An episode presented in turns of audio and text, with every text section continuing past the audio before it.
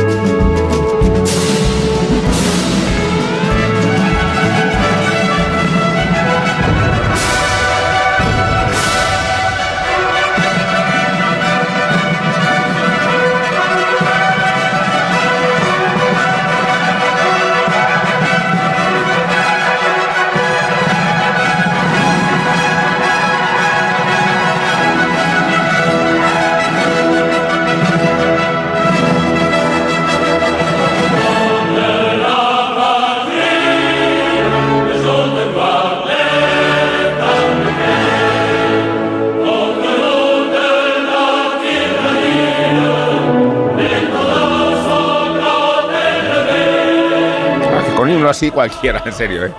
Con un himno así cualquiera.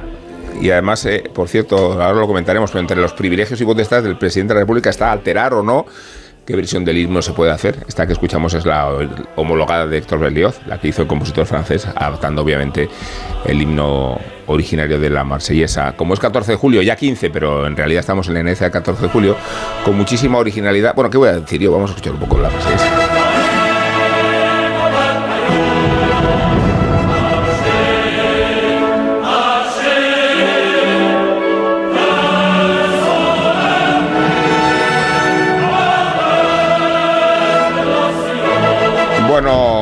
Empiezo por Guillermo Altares, ¿eh?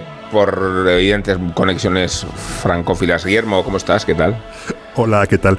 Eh, No se vale, ¿no? Con un himno así, ¿no? No se vale, ¿no? No os, no os, os parecerá una tontería, pero desde, desde, que, desde las manifestaciones de los atentados de Charlie Hebdo, cada vez que escucho la, la marsellesa pienso en, en aquellas miles de personas que la cantaban para defender la libertad de expresión Sí. y, y, y En me emociona. Piensas es, en es que se me saltan se me saltan las se me saltan las lágrimas literalmente. Pues imagínate que a mí- como el, el- el- Guillermo, imagínate a mí estar en la plaza de toros de Nimes o la de Arles, por ejemplo, surgir una protesta antitaurina y toda la plaza cantar la- a la vez la marsellesa en la plaza de toros, eh, que es el anfiteatro romano.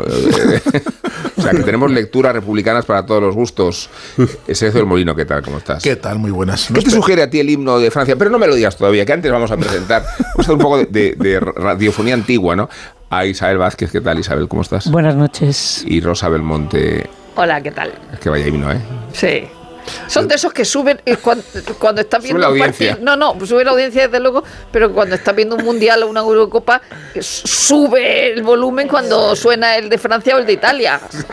Es un himno que hace irrelevantes todos los demás, de hecho. Sí. Ya no sé por qué el resto de países tienen himnos existiendo la, la marsellesa, ¿no? O sea, que se podía utilizar para todos Para los todos. países. Bueno, se cantaba, de hecho, cuando se proclamó la República, eh, la Segunda República en España y no tenían himno todavía, eh, se- la gente cantaba la marsellesa por la calle. Luego se quedaron con el himno de riego, que es una cosa como más de romería y más de. Mola el himno de riego, por lo menos se puede cantar si quieres, vamos. o sea, La marsellesa no, la puedes- marsellesa no Sí, se puede no, cantar. No, no, Pero estaba pensando comparándolo con. Bueno, con pero en cuanto a nuestro. grandeza, en cuanto a pueblo unido y demás, lo otro es un poco. El himno de riego está bien para ir con unas de tortillas de, riego. patata y unos, y unos porrones de Pero vino los al dos son, campo. pero tanto el himno de riego como la marsellesa son rumberos en ese sentido, o sea, son para arengar. El o sea, de no riego- es como. Son, Con son- la marsellesa tomas de una la ciudad. marse- Con el himno de riego. Bueno, un pueblito, un pueblito, un buen vino, te pueblito, tomas un buen pueblito. vino. Vas desde Andalucía, desde ver, Andalucía no, al norte. No disfrutáis tanto y tan, agitadamente tan pronto, decías, Guillermo, perdona. O- otro himno muy emocionante es el soviético, hay que decir. Aunque Sí. sea políticamente Yo me acuerdo de los. Juegos de Moscú, de que lo escuché Sí. muchas veces y era una maravilla. Y además lo rehabilitó Putin. A mí me gusta, me gustaba el austrohúngaro, que era de Claro. Haydn. No, sigue siendo de Sí, Haydn. el de Austria es de Ese- Haydn. No, el de Alemania es de Haydn. ¿Y el de? Pero, no, pero, no, no. El de el- pero el de Vale, austrohúngaro vale. era el Gotterhalte. Sí, pero el, el- el cuarteto del emperador da origen al himno de Alemania y es un cuarteto de Haydn. Eh, sí, eh, es un, un himno magnífico del que tuvieron que cambiar la letra, como el de Francia, por cierto, porque el himno de Francia en su letra más corpulenta tenía párrafos que tuvieron que suprimir porque suenan un poco Violentos. supremacistas, igual que sonó el, el Deutschland, Deutschland über alles que tuvo que suprimir el himno alemán por su connotación supremacista. Digo de las letras originales de la marsellesa y del himno de Alemania, ¿eh? Fíjate como con José Antonio cuando hicieron el brainstorming del cara al sol. Dice que sea una cosa alegre. Yo no entiendo, no entiendo por qué tienes que quitar, ap- aparte de la historia, entiendo la historia, pero un himno es supremacista por definición. Es decir, un himno es para decir somos Sí, los mejores. si no bien- es para decir si somos, ya- so- somos ya. iguales, uno más entre la multitud. Ya, No, pero eso no haces un himno. Este Si país eres- diverso. Claro. Pues verás, eh, no, no, no. No quiero decir que si vienes de, de la Segunda Guerra Mundial y sales a la escena internacional cantando Alemania, Alemania por encima de todos, igual no es el momento. igual no. Pero igual no es el momento de Dale una vueltita. Es- Sí, pero de hecho hay párrafos que se suprimieron de verdad. Eh, de- por ejemplo, este pasaje fue suprimido eh, por su levísima humareda xenófoba. Decía, ¿qué pretende esa horda de esclavos, de traidores, de reyes conjurados? ¿Para quiénes son esas innobles trabas y esas cadenas del tiempo ha preparado para nosotros franceses? Ningún arrebato debe ponernos nerviosos. Sí. Quiero decir que, que es una reflexión que se hizo y que, que ha ido con el tiempo asimilándose a la corrección. A mí me gusta. Lo bueno que tiene el himno de España es que no tiene esos problemas, Ah, porque la letra no hay forma de modificarla más que de lolo, lolo, lolo, lolo. A mí Es que me gusta- Ma- Marta Sánchez le puso letra. Qué Una- horror, ¿eh? ¿Os Sí, y Es Pemán, verdad. y Pemán, Y pero horrible, horrible. A mí la que me gusta es que estaba buscando exactamente la traducción, porque siempre digo la varsbianca, pero a mí la que me gusta es la varsoviana, la- el himno eh, polaco revolucionario, que son Me gusta el himno de por el- Polonia, además por los coros del ejército ruso. Es una de las cosas más bonitas que puedes escuchar eh, para, para eso, para exaltar los corazones y las armas también, claro. Pero eh, eh, esto era una cosa que yo Esa- veía de pequeña, los coros y danzas del ejército ruso, y Claro. entonces era una cosa Sí, maravillosa. O sea, hacían giras por España y yo recuerdo que cada vez que iba a la. Murcia iba a verlo, igual que Holiday on Ice. Era mucho mejor los, los rusos que el Iban a, Holiday Rus- on Ice. y, y- y- y- iban a Murcia. De Hombre, todos claro. Iban a por Y- todas y- partes, sí. Sí, iban a Murcia. Isabel, Iban donde podían. El, Oye, que el- yo he, el he himno visto a polaco- Sviatoslav la Richter en Murcia. ¿eh? el himno polaco in- interpretado por los rusos a los polacos. No, No, no, pero no es el himno polaco, no es el himno polaco, es una, re- una canción revolucionaria que se convirtió en un himno durante la, re- la revolución de 1905 y es un, o sea, es un, es un himno, eh, no es de un país, vaya, es una canción, pues esa, de revolucionaria, vaya, pero tiene ese carácter de himno. Que he visto a eh, Sviatoslav comparable. Richter en Murcia. Esta es una fra- la frase de la cultura. Claro. El Teatro Romeo, lo he visto. Un pianista descomunal, que era ucraniano, ¿eh? Y luego Sí. eh, la cultura y propaganda centralista de Moscú lo, Bueno, lo apropió. Y cuando Gogol y existía- como tantos Gogol. otros. Y cuando existían los, festivales de el Como festival de orquestas jóvenes a Gennady Rodesbelsky que luego se hizo ya más famoso pero entonces no era tan famoso No era tan famoso, así Yo es. recuerdo haberlo visto entonces Así es. pero Richter es mucho más Bueno, que este es un programa francesa por definición, desde Sí. el himno hacia adelante y desde el himno hacia atrás. En espíritu. Y también va a tener un contenido musical de esta cultureta. De hecho, hemos propuesto a los aquí presentes y al ausente Willy, que está recuperándose de COVID en sus instalaciones serra- serranas, ¿no es así, Willy? Exactamente, estoy recuperando de COVID de las instalaciones serranas. O sea, es, como, es como la montaña mágica, pasar- ¿no? Te has ido. para pasar el, el Pensaba que COVID iba a y la- Davos. y la ola de calor. Ha dicho serranas y pensaba que iba a decir serradas. Digo, ¿qué le ha pasado? No, no, serranas, sí, No, lo no, mantengo. no, está, está, está como la montaña mágica. Y está mantengo. Al, lado de mi, al lado de mi pueblo es el famoso encuentro entre Arcipreste de Ita y la, y la Serrana, justo en el puerto del, Malangosto, que lo veo, que lo veo desde, Ajá. desde mi casa y salieron de Sotosalvos. Que O sea, tú el ves pasar a de- trotaconventos de por ahí, por ahí al lado. Sí, Oh, sí, veo bonito. pasar al fantasma del arcipreste de Ita subiendo, subiendo a la sierra. Ahora habitada por una manada de lobos que causa graves destrozos en la ganadería local. Y no pocas controversias. Sí. ¿Cuántas ovejas te han devorado los lobos, eh, Guillermo, de tu rebaño? No, Cuéntame, ovejas, pastor, hay vacas. cuéntame, pastor. Hay, hay- hay vacas, pero se comen muchas No, me hace mucha gracia porque las comunidades autónomas que están eh, en contra de que se pueda matar a los lobos son las que no tienen ningún lobo, ¿no? Canarias, Valencia, cosas así, ¿no?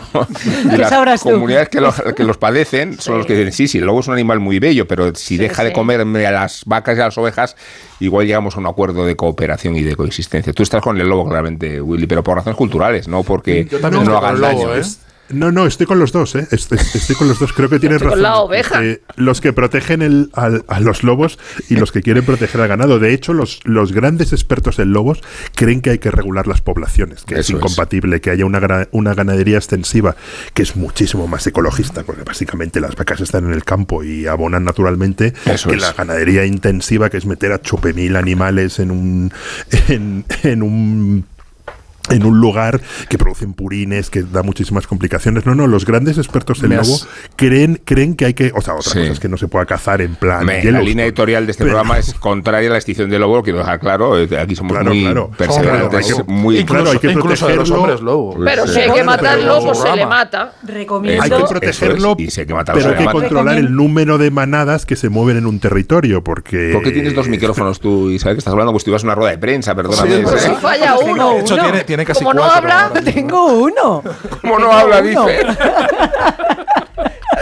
Si me va a fallar. Cabrona, que tengo uno, pero ¿dónde ves tú dos? ¿Cómo? Voy a hacer una foto, perdóname. Sí, no, no, no lo muevas. una foto, no, pero a lo- ver. no muevas el micrófono. ¿Lo has no, movido? no que movido, mira, estaba aquí, estaba aquí. Yo no he movido Hazle nada. una foto, por favor, Sergio. Y, sube las redes. ¿Dónde está? Los micrófonos de... Sube las redes sociales. eh, inmediata- con carácter inmediato, si puede ser, porque si no, esto se Se lo voy demora. a pasar al equipo de Hay, redes. Bueno, hay un rel- no, que sí. había- hay un relato de un escritor húngaro que invitaron a Extremadura a hablar de El Un último húngaro. Extremadura, muy bonito sí, y es un, es un relato que se llama El último bonito, lobo, Isabel. ¿verdad? Precioso Precioso, es un relato muy, muy, muy bonito. al autor ya de El paso. autor es que es súper difícil de pronunciar. eh, se llama Laszlo Krasnahorki o algo así. Sí, es que así no, es. es, o Kra- Krasnahokai, es que es muy, es muy, es muy difícil. Pero el libro es un librito que está editado por la Junta de Extremadura, se llama El último lobo, y es un, un relato de un escritor al que invitan a venir a Extremadura a hablar de Extremadura. Y no se le ocurre qué hacer, pero le van a invitar a comer fenomenal y a pasearse por allí. Y, tiene, y entonces él cuenta su periplo buscando al cazador que cazó al último lobo, se supone. Y es un, es un relato corto que está editado en una edición bilingüe, que nunca he entendido por qué, porque mm, quiero decir que es para darle un poco de, de empaque al- a, la, a la edición, porque es un, es un solo relato, no está con más, con más historias, pero la puedes leer, puedes aprender húngaro a partir del relato del último lobo. Pero es un, es un cuento muy bonito, la verdad, muy recomendable. Eh, hemos dicho que este programa dedicado a Francia contiene vuestras canciones favoritas del repertorio francés, no, No necesariamente necesariamente. todas. No necesariamente. O, pero entonces has elegido la que no te gusta tú. No, he he elegido una por razones culturales e históricas, no, Muy no por mi gusto. No he por- he antepuesto el interés cultural a mi propio gusto. En todo caso, no vamos a escuchar la tuya. eh, eh, vamos a escuchar de momento la de Guillermo Altares, que es de teléfono, ¿no es eso? Y que te trae grandes recuerdos. ¿Por qué motivo exactamente, Will? Bueno, me trae muchos recuerdos de cuando salió esta canción y de mi juventud compartida con amigos. También una de las canciones favoritas de, de nuestro amigo Jacobo Armero. Y en una época la escuchaba muchísimo. Era un grupo muy de moda en los, en los 80, 90. Ahora bastante olvidado, pero creo que es una canción que está muy bien. Vamos a comprobarlo.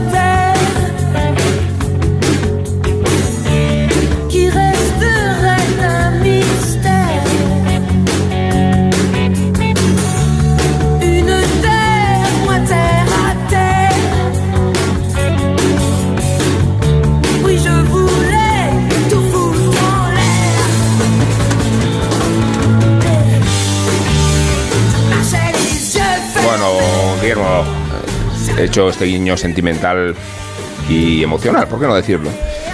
Vamos a hablar de Francia desde una perspectiva menos entusiasta y vais a ver por qué.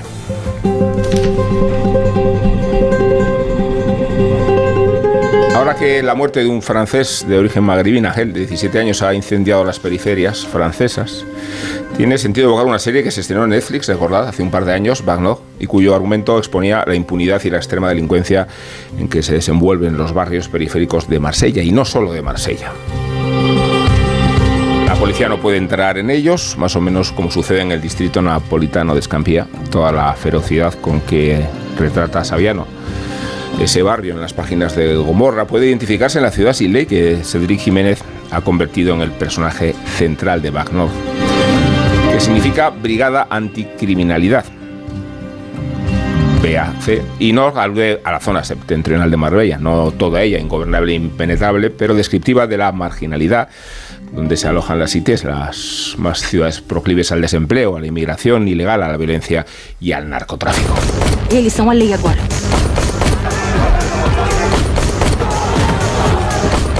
É uma selva. Eu faço isso há 20 anos. E você acha que sabe mais do que eu? Estão agindo como bandidos! Não sabe o que acontece nas ruas, lá no setor norte. Nunca colocou os pés lá. Semejante grado de impunidad conduce la trama de la película a una gigantesca redada que la policía francesa llevó a cabo realmente en 2012. Consiguieron las fuerzas del orden conquistar el castillo unas horas, apreender toda la droga y el dinero que se montaba en los escondites, pero vino a saberse entonces que la operación se resintió de las corruptelas policiales. La película de Jiménez evoca incluso el pasaje en que Manuel Valls, Manuel Valls, entonces ministro del Interior, luego primer ministro, luego candidato a la presidencia, luego concejal y ahora vete tú a saber. Luego qué. braguetazo. Luego, braguetazo, Manuel os digo, se compromete a organizar una investigación ejemplar y al escarmiento de los policías putrefactos. Tres de ellos son los protagonistas de esta película y en tres situaciones distintas. La primera los retrata como policías en misiones de bajos vuelos, en la persecución de delitos menores. La segunda los convierte en artífices heroicos de la toma de la fortaleza prohibida. Y la tercera los degrada a chivos expiatorios o a cobayas del golpe espectacular al narcotráfico. Traficaron ellos mismos con las drogas para ganarse la confianza de los confidentes e informadores y asumieron toda la responsabilidad de la artimaña, entre otras razones porque los mandos superiores se inhibieron de cualquier implicación y los entregaron cínicamente al cadalso. La película es desigual, cipotuda y bastante tramposa. Resuelve con enorme eficacia el asalto a la Cité y plantea toda clase de debates sociales, éticos y políticos, que es el que me gustaría que tratáramos en las próximas situaciones y próximos minutos. El más evidente consiste en los límites que puede transgredir o no la policía para llegar a resultados concluyentes. Alguien se tiene que encargar de las cañerías, diría nuestro Villarejo. Aunque el más polémico de los debates ha salpicado las campañas electorales y ha sacudido la ingenuidad de la opinión pública, precisamente porque esta película traslada la ferocidad de los territorios sin ley, los guetos emancipados y brutales que prosperan en las periferias de las grandes y de las pequeñas ciudades. Claro, Marsella es la más atractiva que las demás por la rotundidad del escenario marítimo, también le pasaba a Nápoles, por las torres de cemento que caracterizan la fortaleza de la Cité y porque la región del sureste se ha convertido en el territorio electoral más sensible a los votantes del Frente Nacional, que ya no se llama Frente Nacional, el partido de Le Pen, la eterna aspirante al trono del Elíseo, vete a saber si un día lo consigue, se deshizo de la beligerancia frontista y de los eslóganos temerarios, conscientes de que la radicalidad restringe el espectro electoral. Se llama agrupación nacional, mucho más agradable, más amable, pero esta clase de formalismos no contradicen la maestría con que la hija de Jean-Marie maneja los instintos. Qué mejor manera de citarlos que una metagomorra, como esta película, una policía indefensa, unos guetos ingobernables y unos territorios extremos donde se alojan o se amalgaman indistintamente los inmigrantes ilegales, los musulmanes radicalizados, los matones y los señores de la droga. No se puede culpar a Cedric Jiménez de haber concebido su película Escándalo. Su responsabilidad debería contenerse al escrutinio de los méritos y de los deméritos profesionales. Más todavía cuando Magno elude cualquier doctrina social y política y se implica en las circunstancias de los tres policías protagonistas y del viaje que los conduce del anonimato al heroísmo y del, del heroísmo al sacrificio de sus iguales. Alors voilà. Donc ça, c'est un t-shirt Guiri. Ça vient de Félix Piat. C'était mon comorien. Donc on va avoir la traduction littéraire de ce que ça veut dire j'aime pas. Eh c'est- comme ça, c'est Kiri, hein. Comme, ils ont- comme, comme, comme c'est marqué là. C'est ça, Kiri. Ah oui, oui, oui, faut contrat. Ah on est indésirable. Bueno, estamos dedicando a Francia este programa esencial porque somos unos afrancesados de mierda, pero no vamos a ponernos del todo exquisito. Y vamos a hablar de la cultura de la periferia, del género en sí mismo en que se ha convertido el problema de integración en el cine y desde luego, como ya demostraba el estreno hace 20 años de La En, del Odio, ¿os acordáis, verdad? El Hombre. impacto que produjo aquella película. Hace casi 30, ¿eh? Hace Sí. 30. Pues en el cine, en la literatura, en las crónicas visionarias de Houellebecq y hasta en el cómic, pues Guillermo Altares, nuestro francés de referencia, nos ha recomendado la lectura de un cómic que traslada todas las angustias del modelo republicano. Así que, Guillermo, desde tu posición serrana, háblanos del cómic y háblanos también de, de este problema que tiene Francia con la integración, con el modelo republicano, con todas las amenazas que lo rodean y que han estallado, desde luego, a partir del asesinato de este chaval de 17 años y de todo lo que se ha originado después. Pues eh, eh, voy a hacer un poco de historia. Hay un libro que desgraciadamente no está traducido que se llama Parisians de, de un tipo que, que se llama Graham Robb, que es un ensayista americano experto en Francia. Tiene varios libros sobre Francia, cada cual más bonito. Y el Parisians es una historia de, de- de París y tiene un capítulo dedicado a la, a la banlieue y concretamente al- a la localidad de Bondy, a la que la última vez que estuve en París fui en bicicleta siguiendo el canal Sa- Saint-Martin. Y es muy curioso porque él, él su teoría es que mm, Bondy siempre había representado un lugar de terror para el centro de Francia desde el siglo XVI y que ya el rey pidió que se demoliesen casas ahí. Y su teoría es que Francia siempre tenía una relación histórica muy compleja con las banlieues que no ha hecho más que ir a peor. Y una de las muchas anécdotas que cuenta es que eh, yendo a Bondy, eh, por Bondy pasa eh, Jean Valjean cuando, re- cuando rescata a Cosette en Los Miserables Eso es, sí. y, y dice que, que era casi más fácil ir de Bondi al centro de París en los tiempos de los miserables que, el- que en la actualidad. Está al, al lado de. Está en el norte, creo que al lado de Clichy-sur-Bois, de una de las banlieues, lo que llaman los franceses el 93, una de las banlieues realmente duras, donde ha habido muchísimo follón. Y él, y él cuenta, dice, en 2005 es muchísimo más, más, más complicado porque cada mañana tenías que, que tienes que coger el RR durante una, durante una hora y luego al salir, o sea, para, perdón, cada tarde para volver, y luego al salir del RR tienes que esperar un bus que te lleva a la, a la banlieue. Y precisamente esa es una de las grandes reclamaciones históricas de las, de las banlieues, el aislamiento, son lugares muy aislados. Y el cómic del que hablabas eh, es de un autor que se llama Jeremy Dress y es el día, se titula El día que conocí a Bin Laden y, y la verdad es que es- cuenta la historia de dos chicos de Le Manguet, que más o menos Le Manguet, que es una banlieue de, de Lyon, que más o menos engañados acaban en Afganistán, son capturados por las tropas americanas, eso se verá en, la, en el segundo tomo. Sí, y porque nos ha dejado con un continuará que no me esperaba. Claro. Y acaban en Guantánamo. Yo conocía la historia porque en las elecciones de 2005 que cubrí con, con, con, con, con Rubén, él estaba en el mundo y en el país, hice un reportaje sobre Le Manguet precisamente por esa historia, porque Le Manguet era conocido por dos cosas, que era el lugar donde más coches se quemaban de Francia, y segundo porque dos chavales de Le Manguet, que ahora se dedican a la desradicalización, acabaron en Guantánamo. Y estuve como tres días eh, paseándome por aquel lugar al que no era sencillo, digamos, tenías que ir con gente que conociese a gente, porque si no, no te iban a hablar. Y estoy hablando bastante con chavales del lugar y recorriéndolo y me enseñaron dónde estaban las mezquitas. Me acuerdo que era un centro comercial inmenso con todos los comercios cerrados, menos una oficina de correos y un cafetín. Eh, y ahora debe estar bastante mejor. El de Manguet que describe el cómic estaba bastante mejor y con unos problemas de seguridad y de aislamiento enormes. Y los chavales lo primero que te pedían era que lo primero que pedían a Francia era mejorar el transporte. Ahora al parecer hay un tranvía, según se ve en el, en el cómic, esto fue hace 20 años. Y lo segundo, que tu nombre no tuviese que aparecer, que tu lugar de residencia no tuviese que aparecer en los currículum. Porque si tú, Sí. pedías trabajo en un, en un McDonald's y, y veían que vivías en en Le Manguet, inmediatamente no te iban a coger. Y es curioso porque el concejal de seguridad de esa zona de Lyon que se llama Benisieux era un español, era alguien de origen español, era un hijo de españoles y él explicaba cómo los españoles, los italianos, los portugueses llegaron a esos lugares, se fueron, se integraron, pero no ha ocurrido, no ha ocurrido lo mismo con, con las, las siguientes generaciones.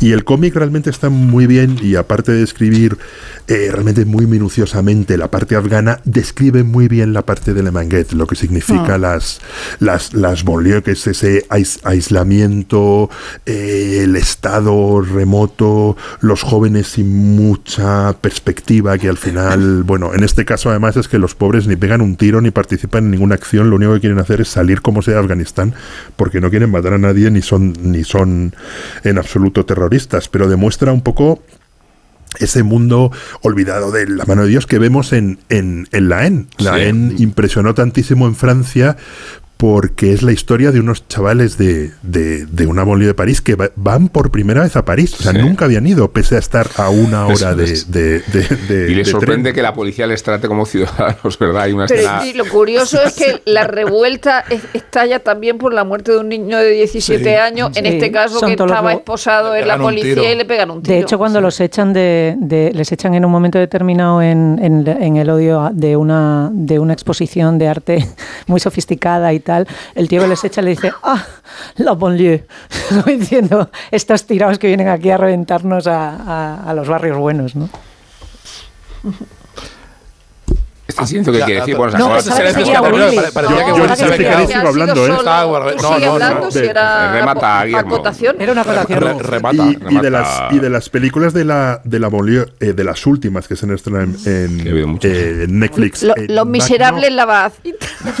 No, Los Miserables, no pensaba citarla porque te veo reír de cuando lo conté dos veces porque se dos. me había olvidado que lo había dos. contado. Hay, a mí hay dos, dos películas de, de- de la Molière que me impresionaron mu- muchísimo. Una es, o sea, Bac Nord y, y luego, no sé si os acordáis de Dipan, que es esa Sí, mucho, película de- de, de de de- Odiar. de unos, película, sí.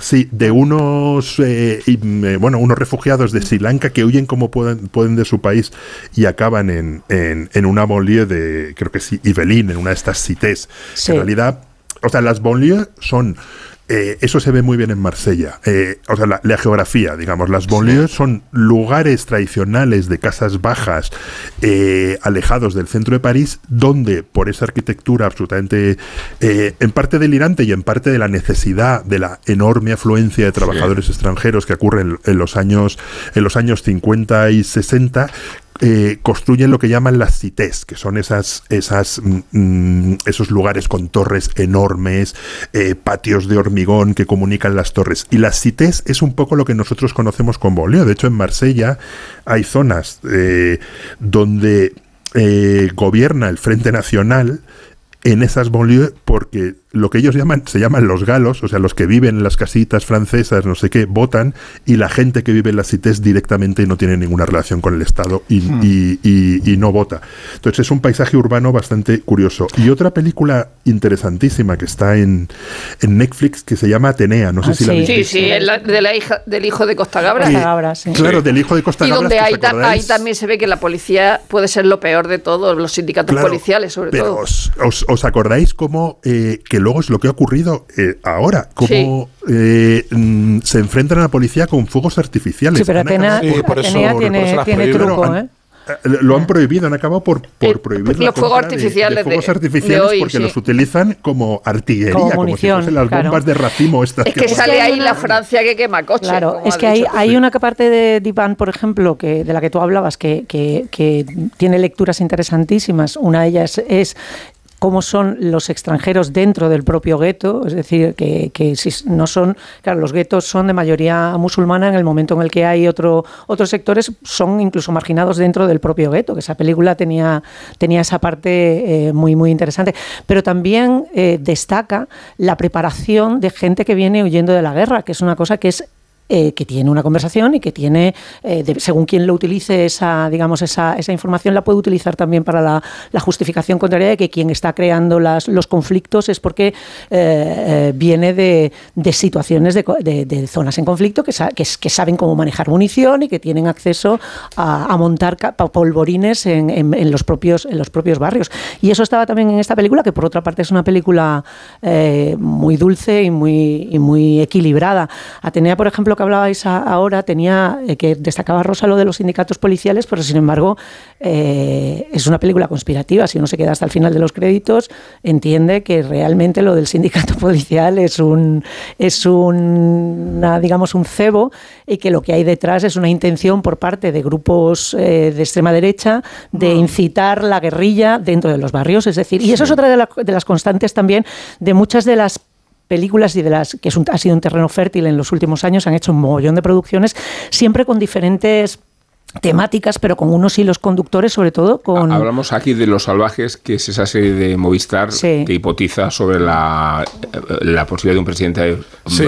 de la cabilia que Eso termina accediendo al elixio y que es efectivamente víctima de los dos extremos, ¿no? Los musulmanes que lo consideran un renegado y la extrema derecha que fomenta el odio para que no se produzca su advenimiento. Por cierto, en su misión, Su misión. Pero es que todas las, pel- to- las películas, eh, eh, de hecho, eh, ahora no recuerdo cuál era la que la que Le Pen, pero creo que Back North, eh, Le Pen también incitó en un momento Sí. determinado a la gente a que la que la viera y que dijera, aquí está toda la verdad. Eso y es es, que es, eh, el, es. el riesgo de, de las películas de, de como de todas las, las eh, eh, películas que tratan eh, temas similares, es que si las haces bien vas a incitar a la conversación, si las haces en plan eh, intentando dul- eh, eh, dignificar, no dignificar en exceso, pero sí ex- ex- eximir en exceso de responsabilidades a uno u otro lado, eh, pues puedes, eh, puedes incurrir en películas que no tengan ningún interés. Entonces, la mayoría de las que yo he visto, desde luego, son películas, si no buenas, muy buenas. Y, eh, esos rasgos comunes, eh, claro, te, te plantean unos, unos dilemas que son los que, está, los que tenemos ahora mismo, pero que en manos de quien quiere ver justo lo contrario también puede ser. A lo que iba con el, con el tema de, la, de los rasgos comunes, es que, lo que sí veo es una estética que también me hace tener un- una reflexión en cómo se utiliza esto para la para el, para el, digamos, para el arte por el arte. Hay, una, hay una parte, sobre todo en las películas producidas por Luc Besson, las de Distrito 13, que no sé si es y esto lo planteo aquí como, como, como, una, como un tema de discusión, si es positivo que sean películas eh, enfocadas fundamentalmente al tema visual y a la acción como, como último recurso. O sea, ev- evidentemente cada uno de los, de los eh, artistas puede hacer lo que le dé la gana con su, con su película, pero había un momento en el que estás viendo determinadas películas en las que te sientes mal. O sea, realmente es, eh, olvidas de qué estás hablando y lo pones al servicio de una acción trepidante que solamente tiene acción trepidante y que de alguna manera ensalza, según qué comportamientos,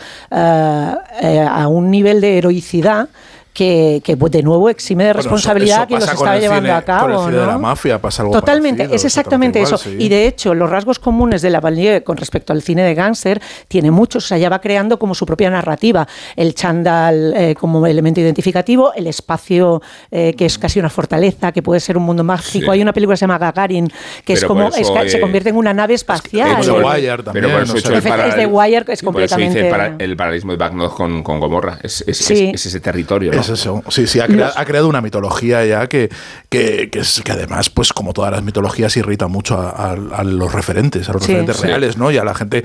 Y eso además ha creado, no en el cine, pero sí en la literatura y en, y en- y en buena parte del debate cultural, una, una reacción que intenta retratar otra, de otra forma y con otro registro y otro tono eh, todos esos eh, espacios, ¿no? oponiéndose a esa eh, a lo que interpretan que es una especie de banalización y una, y Sí. una forma de, de- de contar aquello también como una forma de exotismo, como de Sí. viaje a lo peligroso, a un lugar donde los espectadores no van a pisar nunca, ni les interesa porque es algo que está que, que le- que les, mm, le- les despierta los instintos más, más morbosos y más aventureros. Ojo, el principio ahí- de, perdona, el principio de Atena, que es, que es un plano secuencia súper largo, Sí. es ejemplo de eso. Tú estás disfrutando muchísimo de eso. La película de Distrito 13 es exactamente igual. Es acción, acción, acción. Y a mitad del plano secuencia, que dura casi 15 minutos, dices, debería estar disfrutando de esto. o sea, es como. pues sí, es como pero, no, pero, pero eso es, inevitable. Yo creo que también eso genera eh, movimiento y genera sí, reacciones y genera respuestas. Y hay una, hay una literatura de, de, de, de la Barlier muy rica y que, que cada vez tiene más, más presencia y más relevancia dentro de Francia. ¿no? Ha habido hace en, en, en 2020 eh, hubo un fenómeno editorial eh, de una chica de, de una chica de casi de 20 añera, nacida en el año 95. Se llama Fátima Das, que es seudónimo, escribe con seudónimo porque dice que no, no quiere eh, exponer a su familia, porque escribe un libro desde la banlieue, desde su experiencia y, a- y de- desde su experiencia de, de- del lesbianismo islámico. Es decir, de ser, de ser creyente en el Islam y a la vez lesbiana en una banlieue. Sobre ¿no? marginación, Se llama, se llama la, hija, la hija pequeña. Madre Fue un mía. fenómeno en el año en el año 2020. Y hay una serie de literatura que ha creado ya su propio canon de estudios, Sí. además, eh, que es la literatura Beug. Los Beug son los descendientes de, de los, magrebíes. de los magrebíes, eh, pero ya de, de- de primera o de segunda generación, ya son eh, hijos o, o nietos de los, de los emigrantes y que han creado un estándar lingüístico también que ya se estudia, que, que se llama el francés contemporáneo de las cités, de, las, de, de- de la banlieue, ¿no? El, que, que en- tiene, el, tiene incluso siglas como FCC, como Fom- Fom- Fomento de, de Construcciones y lo cual, hablando de un sitio que se considera detritus, está muy bien, está muy bien traído. Lo que pasa es que un el, chiste que el solo se Ministerio entiende de en España. Comunicaciones americano se llama FCC Hay- y hay algunos, es una literatura que tiene mucho impacto y causa mucha, mucho debate dentro de, de- de España y que, en fin, y que crea estrellas. O sea, Fátima Das ahora mismo es una estrella mediática. Es una tipa que aparece por todas partes y la invitan eh, a, toda la- a todos los saraos.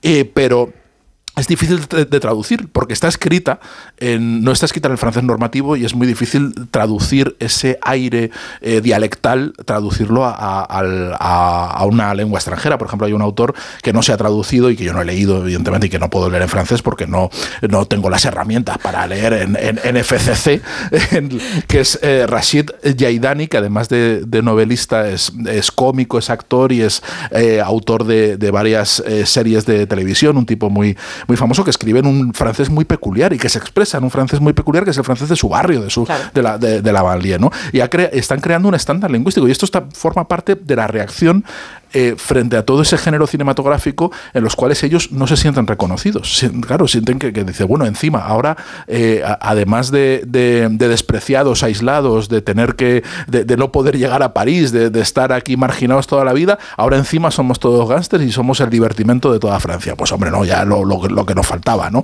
Entonces están creando su propia, lo que ahora llamarían la, la narrativa, su propio, Sí. su propio relato, ¿no? Pero yo sí que quería... Pero que es de- la consolidación de un gueto, ¿eh? ¿No? Sí, también, también, también lo es, pero, pero eh, eh, paradójicamente es lo que les lleva a salir de ese gueto, porque muchos de estas figuras han alcanzado un éxito, Claro. un éxito literario eh, sin precedentes y lo que les ha hecho salir de él y entonces incorporarse a la vida intelectual francesa y ser perfectamente homologados y su vida ya no es la del gueto, su vida es la de ir de giras por librerías, evidentemente.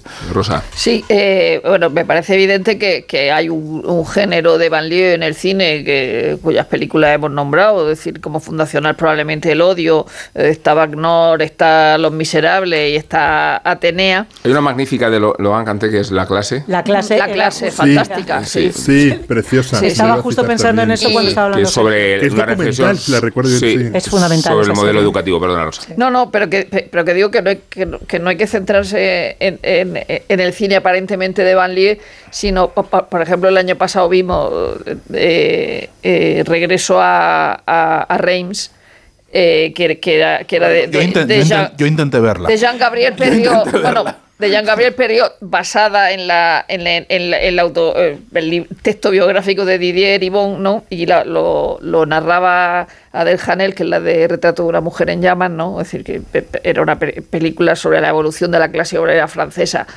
eh, que, de, que de votar a la, a, a la izquierda pasó a votar a- a- al entonces Frente Nacional, ahora reagrupa, reagrup- se llama reagrupamiento Sí. Agrupación, sí. a- a- bueno, como se llame ahora.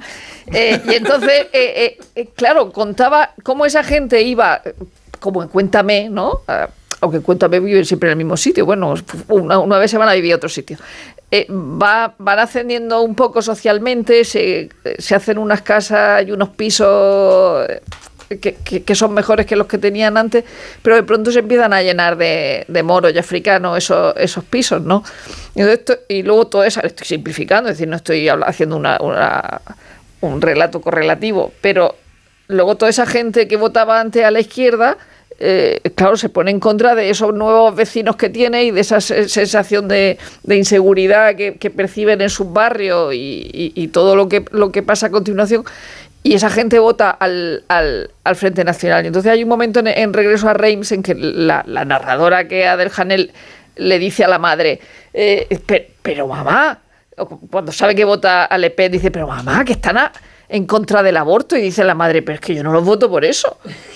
Que, eso, que eso da mucho para entender por qué se, se vota a la extrema derecha en España o en Francia o, o donde sea. Entonces, esa, esa, esa película también eh, es muy de Banlieue, aunque no sea específicamente de Banlieue, y además viene de- desde 1950, donde, do- donde no pasaba esto. Y luego, este año, bueno, el año pasado tenemos que añadir eh, que todo esto que vemos en los, en los telediarios y en, las, y en los periódicos, quien lo vea en los telediarios y en los periódicos, lo vivió personalmente en la última eh, Champions que ganó el Madrid. Es En la final de Claro, la es decir, el, el acceso a Saint-Denis y la salida de Saint-Denis, eh, eh, claro, la gente lo- te contaba cómo había un montón de negros así apoyados en un coche, cómo tenían que proteger a una dos chicas que iban solas y, y juntarse, o sea, todo ese tipo de cosas que, que, que hemos escuchado en, en la guerra de Ucrania, por, por otro lado, es decir, sobre, sobre gente que estaba huyendo, es decir, hemos escuchado lo mismo, entonces quiero decir que la gente está como mucho más concienciada de, de- del asunto, más allá de- del, del punto cinematográfico que, que normalmente aporta mucho más que, Mira, que lo que te has- cuenten has en un telediario. Has citado el, eh, que sucede el año 50. Yo me quería remontar precisamente para hablar de, de, la Banlieue a mu- un, un poquito por esa, por esa época y creo que podríamos remontarnos incluso más porque hay un discurso que, que, mm, interpreta todo esto como una remora, como una secuela del- de la cuestión colonial francesa, Ah, ¿no? De no, no resuelta.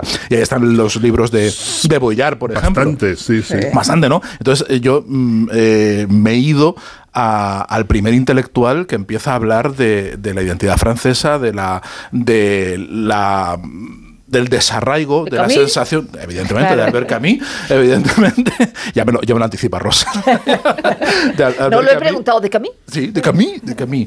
Oh, eh, el, el primo de Mario Camus, en francés, que en el año 47, en Combat, en, su, en el periódico que dirigía, que empezó con una resistencia, escribió un artículo ya en el año 47 titulado El contagio. Era un artículo que estaba inspirado eh, por un suceso que había ocurrido en ese momento, eh, que mm, está prácticamente Mm. olvidado, pero que en ese momento fue muy, muy llamativo, que fue el- eh, la agresión que sufrió y la, la agresión y posterior condena a muerte de Jo- Joseph Raseta, que era un diputado malgache, un diputado de, de Madagascar, que entonces era colonia y era un líder independentista. Hay una revuelta independentista en Madagascar y entonces, como escarmiento a este que era eh, diputado en la Asamblea Nacional y diputado y ciudadano francés y diputado de pleno derecho, en la propia Asamblea fueron a, zurrarle, le zurraron, a pesar de tener inmunidad eh, parlamentaria, y cuando fue a protestar, no solo, eh, no solo eh, persiguieron a, quien, a sus agresores, sino que le quitaron la inmunidad parlamentaria, le juzgaron y le condenaron a muerte por líder insurrecto, ¿no? Al final acabaron conmutándole la pena, se la cambiaron por otra cosa. Una- fue un escandalazo, ¿no? Entonces Camus, con su sensibilidad eh, argelina, su sensibilidad de, de alguien que siente Francia desde fuera, y que, y que ve las cosas desde un punto de vista muy distinto al del resto de, de los parisinos, pues escribió un artículo que se titula El contagio, en el que habla del- de, la- de lo que le preocupa en ese momento, que es el ascenso del racismo dentro de Francia. ¿no? Y hay una, una cita de ese párrafo que me parece que es muy reveladora, que explica todo lo que, lo que viene después. Dice, una vez más, no se trata de solucionar aquí el problema colonial ni de disculpar nada. Se trata de detectar los síntomas de un racismo que es ya una deshonra para tantos países y de la que habría al menos que proteger al nuestro. En eso estaba está y debería estar nuestra auténtica superioridad, hablando de lo de la marsellesa y la superioridad racial. Dice, y algunos de nosotros se estremecen al pensar que podamos perderla. Si bien es cierto que el problema colonial es el más complejo de los que se nos plantean, si bien es cierto que condiciona la historia de los 50 años próximos, no lo es menos que nunca podremos resolvernos si mezclamos con él nuestros más funestos prejuicios.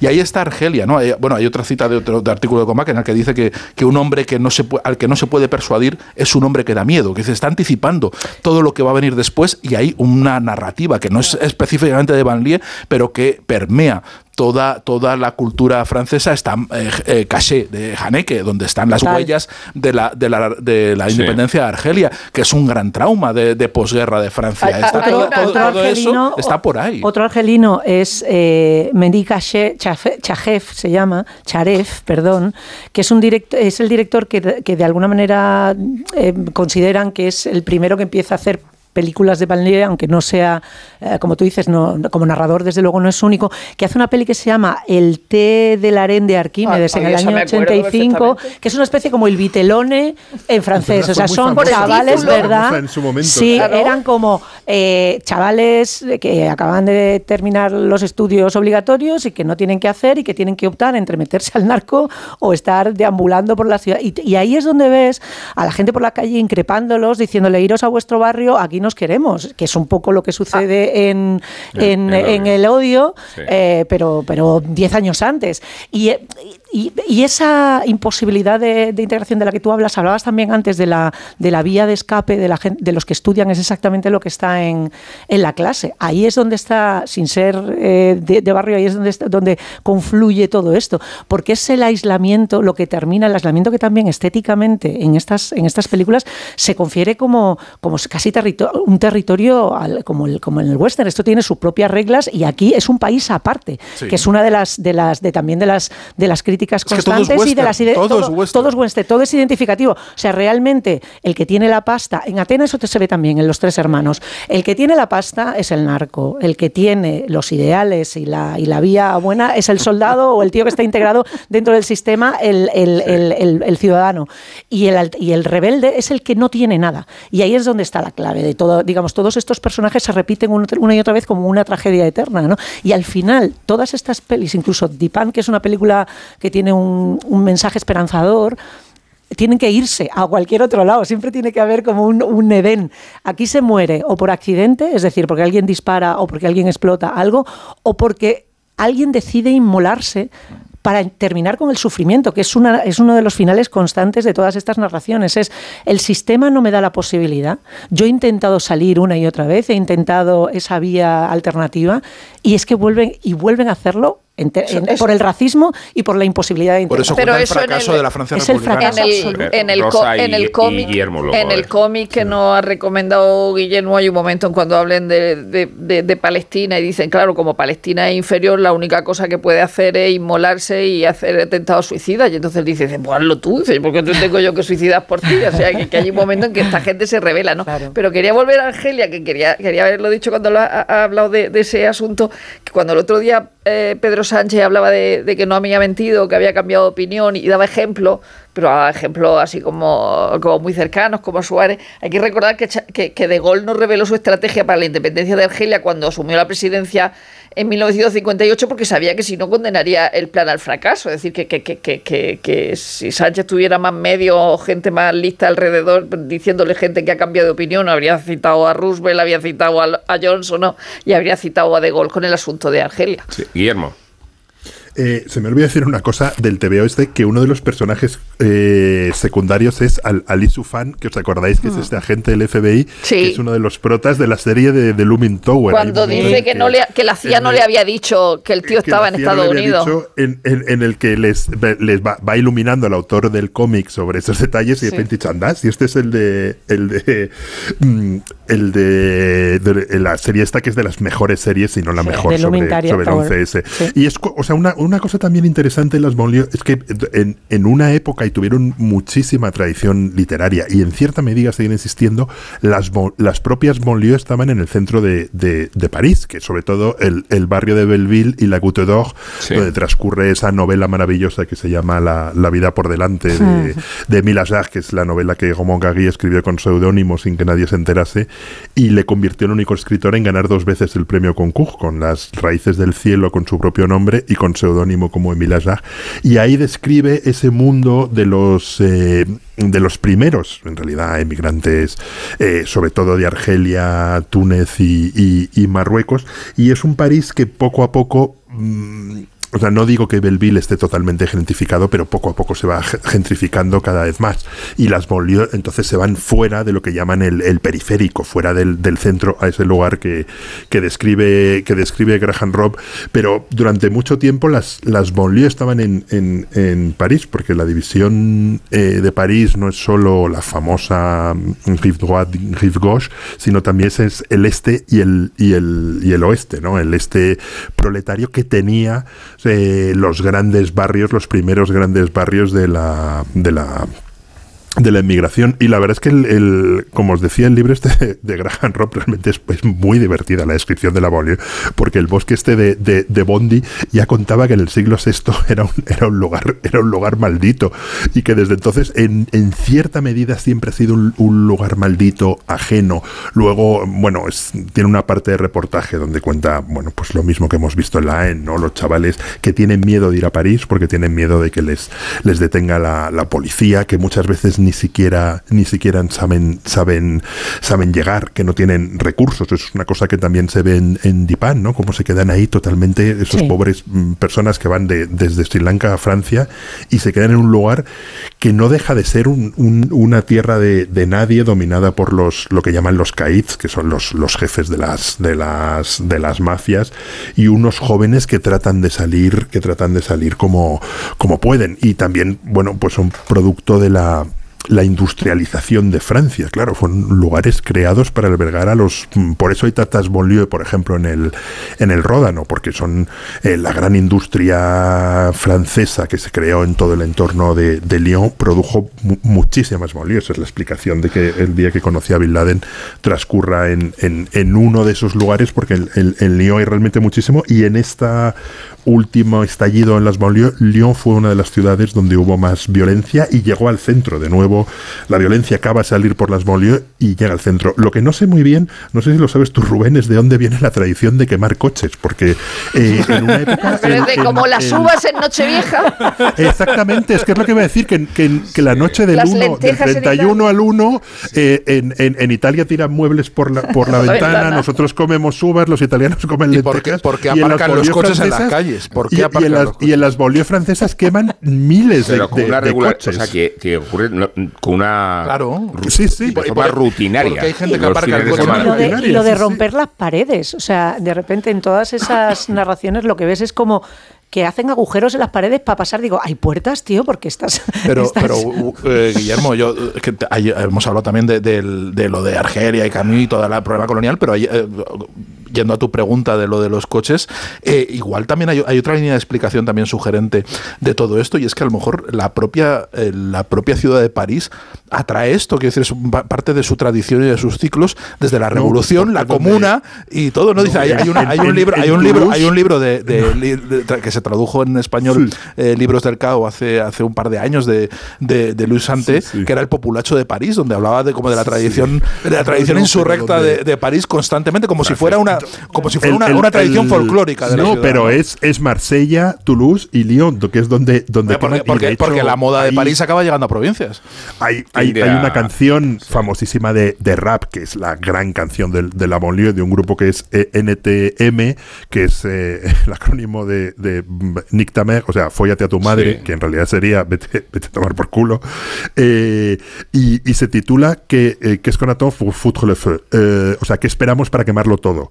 Y esa es como la gran canción, la más famosa canción de la, de la Bolio, junto a otro de un grupo, creo que es de Toulouse, que se llama Zebda, que se llama Le, Le Bruit et le- et le- Odeur, que se basa, es, es su- también su disco más famoso, son, son discos, si no me equivoco, de los años 90. No puedo- en una frase que, que dijo que dijo Chirac, que dijo Chirac de, de no, no, no me importa convivir con extranjeros, lo malo es el, el, el ruido y el olor. Le- le- No, no, no, no, no, no, se nos vaya de las manos el programa y se nos va la música y yo quiero que Rosa intervenga para recomendarnos una canción que nos saque de este, de este marasmo. Eh, y, y- tú querías a François Hardy, ¿no? A François Hardy. Y en concreto, ¿qué temas elegido? Les eh, que es de 1963, por supuesto, eh, compuesta por ella, pero vamos, que me ha costado trabajo elegir porque podía haber elegido a, Ja- a Jane Birkin, a Barbara Gass, Nabur, a Brel, aunque sea belga, a, Sí, aunque sea belga. a Yves Montand, o sea, eh, a, a Moustaki, a, a Dalida incluso, que se le entiende todo el francés. Se le entiende todo, todo, todo. Bueno, todo, pues- todo, todo. pues- Pero me pues- he cogido a François Hardy y una de mis canciones favoritas. Bueno, pues la, la escuchamos.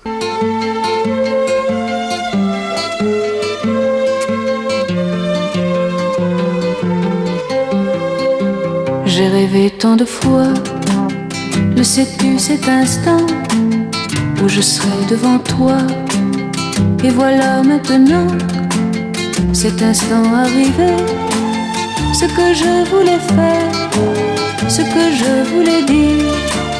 Moi j'ai tout oublié, je l'ai tant redouté.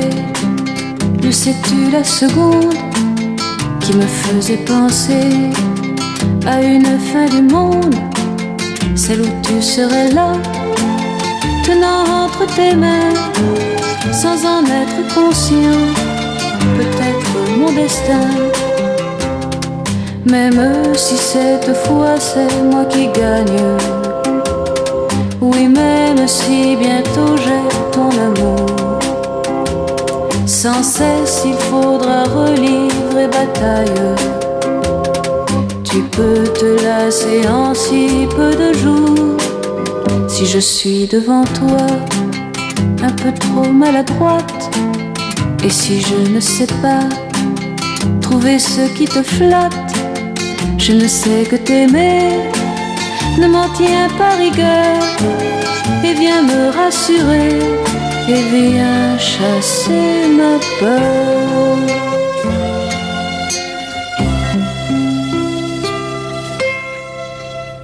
El nuevo Rasca Platinum de la 11 es tan bonito que 9 de cada 10 consumidores dicen que les da pena rascarlo. Perdona, pero ese no seré yo. Que sí, que tienen un diseño muy cool, un plateado muy bonito, muy elegante. Pero es que puedes ganar hasta un millón de euros. Así que a mí, nada de pena. Cuando te enteres de que el nuevo Rasca Platinum tiene tres juegos muy divertidos y un premio de hasta un millón de euros, ya no te va a dar tanta pena. Nuevo Rasca Platinum de la 11. Qué bonito es. Sí, te toca. A todos los que jugáis a la 11, bien jugado. Juega responsablemente y solo si eres mayor de edad. Alquiler, acción de alquilar, negocio por el que se cede una cosa a una persona durante un tiempo a cambio de una rentabilidad. Seguro, objetivo, es cierto, libre y exento de todo peligro o riesgo. Si piensas en alquilar, ya sabes, alquiler seguro. Llama ahora al 910-775-775. Alquiler seguro, protección a propietarios. La Cultureta. Rubén Amón. Onda Cero.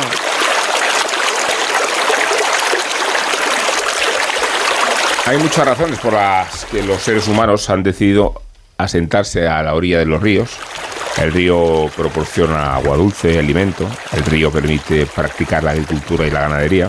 Y el río, el río es una carretera natural que nos conduce hasta el mar. Casi todas las capitales europeas tienen su gran río. No digamos que Madrid forma parte de ellas. Ahí el Manzanares no termina de responder, pero ninguna se ha visto tan definido en torno a un río como lo ha hecho París. Y es así hasta tal punto que en la lista de Patrimonio Mundial de la UNESCO no solo aparece inscrita la ciudad de París, sino las orillas del Sena. Desde el Pont Neuf se ven la Torre Eiffel, el Louvre, Notre Dame, la Saint-Chapelle o el Gran Palais. El Sena fue testigo de algunos de los acontecimientos más importantes y más dramáticos de la historia de Europa. A sus alrededores se celebró la coronación de Napoleón, se derramó la sangre de la Revolución Francesa o se vivió muchos años más tarde el momento fundacional de la Unión Europea.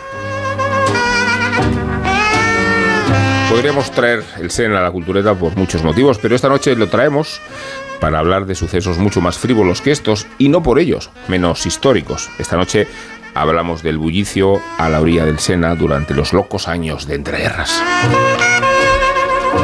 El escritor Giuseppe Scarafia acaba de publicar en Periférica La otra mitad de París, título que podría situarse también entre dos orillas, entre una guía de viajes y un libro de cotilleos de los protagonistas de la vanguardia parisina.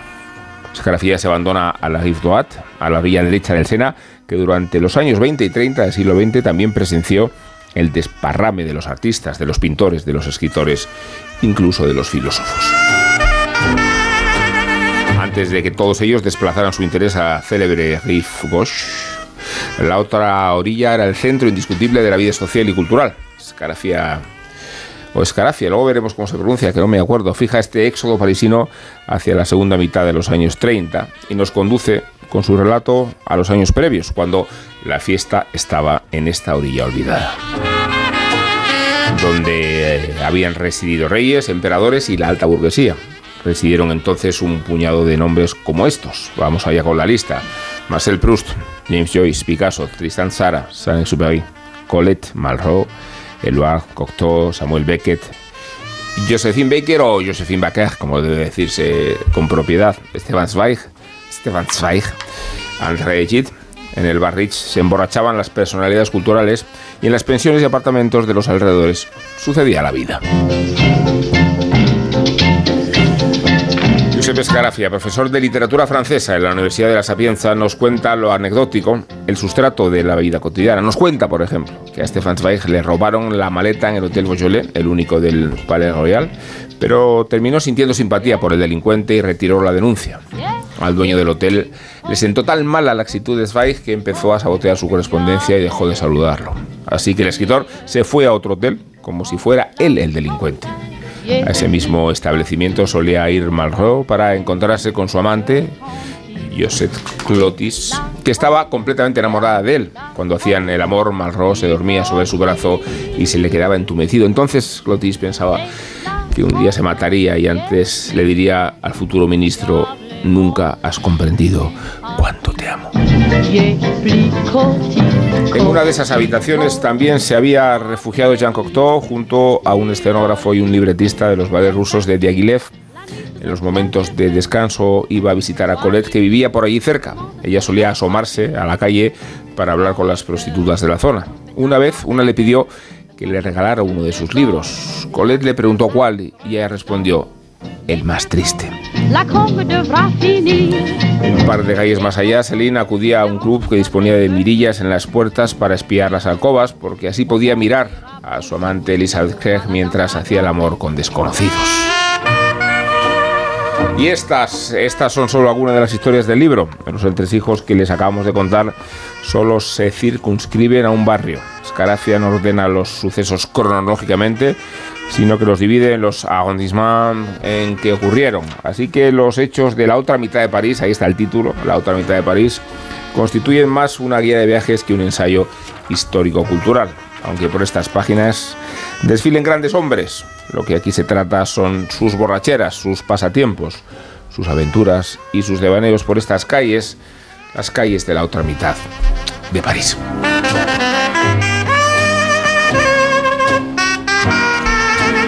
Sergio, tienes tú el libro bien, bien leído y bien marcado y bien remarcado. Y bueno, bien, bien, anotado. bien, bien paseado, bien, porque es un Sí. libro de pasear y de, de ir eh, de un lado para otro y saltando, aprovechando el maravilloso índice nomástico que tiene para ir a los personajes que te interesan o ir a los barrios que te interesan, ¿no? que también eh, es muy útil porque está jaronado de planos eh, con numeritos donde ocurren las anécdotas que te va contando que te va contando eh, Scarafia. Escarafia, bien pronunciado, no sé. Escarafia. Escarafia.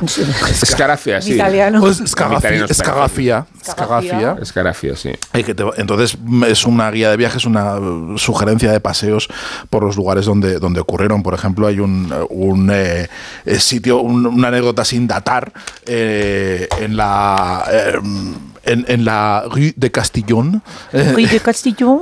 Rue de Castillon, Oh, en los años 20, en algún momento de los años 20, protagonizada por Harry Crosby, que, que es muy breve y la leo, pero dice, "Eh, ¿en qué año y en qué lugar exacto de la Rue de Castillon el elegantísimo Harry Crosby detuvo el taxi en el que viajaba al ver a uno de sus primos?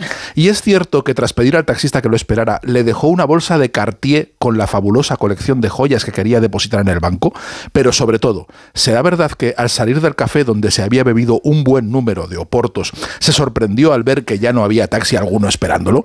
O sea, eh, eh, también es un, es un libro que en ese sentido que, que cimenta el mito del, del París eh, golfo, de- del París bohemio, de, de- un montón de, literatos y artistas que se dedicaban pues a contagiarse de enfermedades venéreas y a, y a, y a- y a borracharse y a contraer, a contraer cirrosis ¿no? y otro tipo de, de- de enfermedades Sífilis. asociadas con el alcoholismo y sífilis también, claro, la sífilis, la sífilis iba de suyo ya, eso ya, eso iba de suyo, los dermatólogos eran muy populares en, ese, en, en esos barrios, ¿no?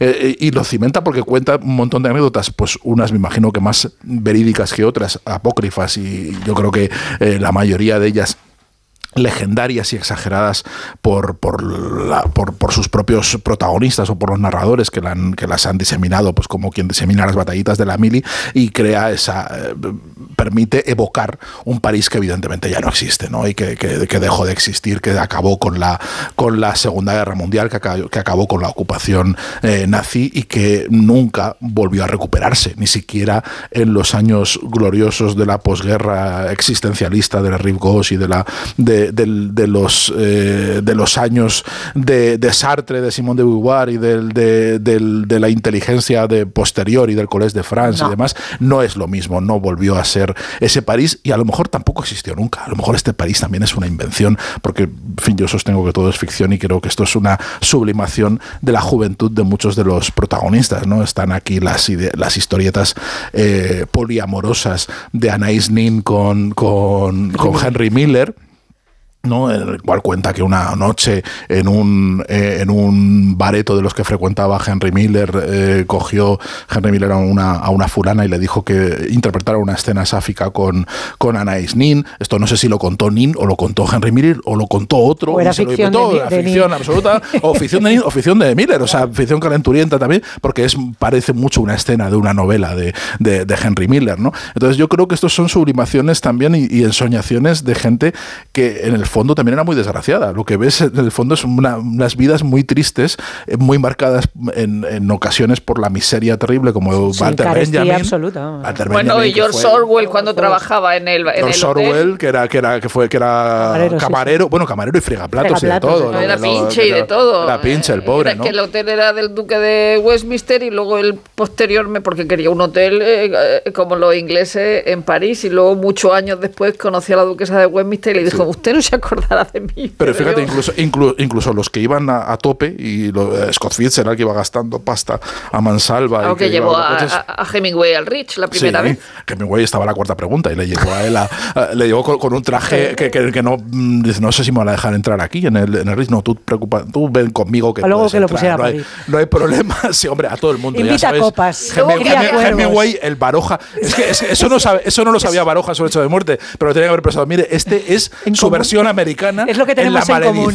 Es lo que tenemos Que en había, común. había dos, dos bares en el Rich, uno en el que no dejaban entrar a, a mujeres. eh, Es decir, que había, había dos. La verdad es que eh, eh, un libro eh, muy ligero, mm, eh, escrito sin pedantería, pero con mucha erudición y, y lleno de chismes, que es lo que, es lo que nos gusta, ¿no? Pero además chismes divertidos sobre gente que nos gusta o, o- o- o que nos parece atractiva, ¿no? Porque, por ejemplo, cuando, cuando Curcio Malaparte hay uno, hay uno dedicado al Pont Neuf y a, y a André Malraux, donde, donde eh, Malaparte, que tenía 33 años, iba caminando por el Pont Neuf directo a la Place Dauphine, dice, porque le iban a, le esperaba a Daniel Adeby para presentarle a diferentes personajes del mundo literario, entre ellos André Malraux, ¿no? Y entonces estaba allí parado en, el, en, la, en la calle, dice, pasaba por la tabaquería cuando un taxi se detuvo bruscamente enfrente de él. Al abrirse la portezuela, bajó un jovencito alto, esbelto, con la cara salpicada de puntitos rojos. Y dice, el desconocido, dirigiéndose a él con aire distraído y autoritario, le pidió 20 francos. Cuando el italiano se los dio, pagó al chofer y se metió el bolsillo, en el bolsillo el resto y se fue sin despedirse ni sin darle las gracias a mala parte. Entonces el italiano estaba muerto de la risa, se compró unos cigarrillos y llegó a la casa de Alevi, que era donde le iban a presentar a Malraux. Dice, y entonces Alevi va y le presenta, dice, y este es Malraux. Y era el tío que le había pedido el dinero y se había ido sin nada. Entonces, claro, parte se queda así y dice, dice, dice, ¿y ahora? ¿Y ahora cómo podré visitar a Malraux? Siempre dará la impresión de que he ido a reclamarle mis 20 francos. Ya no sé qué se quedó con no, que no, que no, que no podía. Y luego muchas cosas, de verdad es que hay de, sobre, sobre todo el mundo. Y hay una muy graciosa de, de Josie Menon en el Moulin Rouge, que dice que en, 1927 todavía no era una celebridad, pero tenía 24 años, pero que ya era un polígrafo conocido, ¿no? Y entonces eh, para, que, para que veamos que, no, que nada se inventa ni, ni en el periodismo de sensacionalista, ni en la televisión, ni en ningún, en ningún sitio. ¿no? Entonces había una figura del periodismo que era Eugène Merle, que era el director del Paris eh, Matin, y que siempre, como estaba buscando siempre publicidad, le propuso, le propuso a Simenon que a cambio de 50.000 francos tenía que encerrarse en una jaula de cristal en la terraza del Moulin Rouge y a la vista de los transeúntes escribir una novela en tres días y tres noches. Dice, y sería el público quien elegiría el título y además tres personajes de una lista propuesta por Simenon, quien cada noche entregaría su trabajo de la jornada al Paris Matin que lo iría publicando sobre la marcha. Un arquitecto resolvió el problema de las necesidades físicas del escritor que aceptó la apuesta, entre otras cosas porque habitualmente podía finiquitar un libro en dos días y medio. bueno, decime, ¿no? Cuenta también su afición con la, eh, con, la sirvienta normanda que tenían, que, se las llevaba en el barco, ¿no? Que estaba es que, con... Es que Simenón era un picha floja. floja y, su, mujer no era muy, muy entregada al sexo, entonces se lo, se lo se lo solventaba con una señora normanda muy simpática que, que todas las mañanas dice le llevaba el desayuno, lo cuenta y con muchas gracias. Dice, le llevaba el desayuno y supongo que se quedaba un rato más con él y ya empezaba la jornada de trabajo. Magnífico. La verdad es que el libro está lleno de cosas divertidísimas. Y, claro, según lo vas leyendo te preguntas si, si, si, todo lo que cuenta el libro... No, no, evidentemente no. es todo inventado. Es todo, es todo cotilleo. Es, es, divertidísimo. Yo me quedo para resumir el, el libro. Hay, hay mil historias, pero realmente la descripción que hace de, de Antoine de Saint-Exupéry. Sí, sí, con consuelo. Saint-Exupéry dice, de 38 años era exactamente igual a como se lo habían descrito, alto, desgarbado, con una cabeza redonda devorada por la, por la calvicie. O cuando, cuando llega el periodista a la casa y dice, cuando el sombrío mayordomo con chaqueta blanca le abrió la puerta, el periodista se quedó sorprendido. Allí no había rastro alguno del célebre desorden de Antoine de Saint-Exupéry. Es más, el apartamento parecía deshabitado. Era una única estancia vivida por un biombo tras el cual se intuía la cama, en el lado opuesto había dos divanes Luis XV y una mesita. Jamás me hubiese imaginado así la casa de, de, de, Antoine de Saint-Exupéry. No, el libro es, es, verdad que es muy divertido y, y, y, es muy gracioso pasar de un personaje a otro a, toda velocidad. O sea, si coges cualquier capítulo al azar, de repente lo abres y dices Luis Ferdinand Céline, el siguiente, eh, la princesa Vivesco, que os acordáis que es este personaje mítico de la alta sociedad. Eh, amiga de, José Antonio, yo no sé por qué he citado dos veces a José Antonio, pero me ha vas, con camisa, vas con camisa azul. No quiere la cara vas con camisa azul. No quiero decir nada. Es un polo. Y, otro, otro capítulo que me, que, me, que me ha encantado, o otro apartado, es el dedicado a, a, Jean Genet, todo, que, que se basa en que Jean Genet era un pésimo ladrón y un magnífico escritor, que, está, está, muy bien visto. Era un, era un, ladrón desastroso al que al final siempre le salva la, la, la, literatura. E incluso por la Rive Droite eh, aparece bastante Simón de, de Beauvoir, que es un personaje que si hay dos personajes y que tenemos identificados con la Gauche son Simón de Beauvoir y Sartre. Y bueno, cuenta cómo se conocen, su noviazgo en la biblioteca. En la Biblioteca Nacional hay una, claro. Sí, ¿cómo, cómo se llama que dice Simón de Beauvoir que podía haberse ligado cualquiera, se quedó con el bizco este. Que antes, hablaba, con él se sentía extraño. Antes hablaba Sergio de, de la carestía e incluso los que no percibimos como que estaban, eh, digamos, a, dos velas, también lo estaban. Él cuenta una, una anécdota de una cena con James Joyce, su mujer, eh, Nora Peggy Guggenheim y eh, su secretario en ese momento, que es Samuel Beckett, en la cual eh, Joyce estaba especialmente simpático, cosa que no siempre sucedía, porque quería pasta y quería camelarse a la ricachona, y la ricachona solamente tenía ojos para Beckett, y está como el uno intentándoselo camelar para, para que le suelte la guita, y la otra tirándole los tratos a Samuel Beckett, con el que finalmente termina termina encamándose.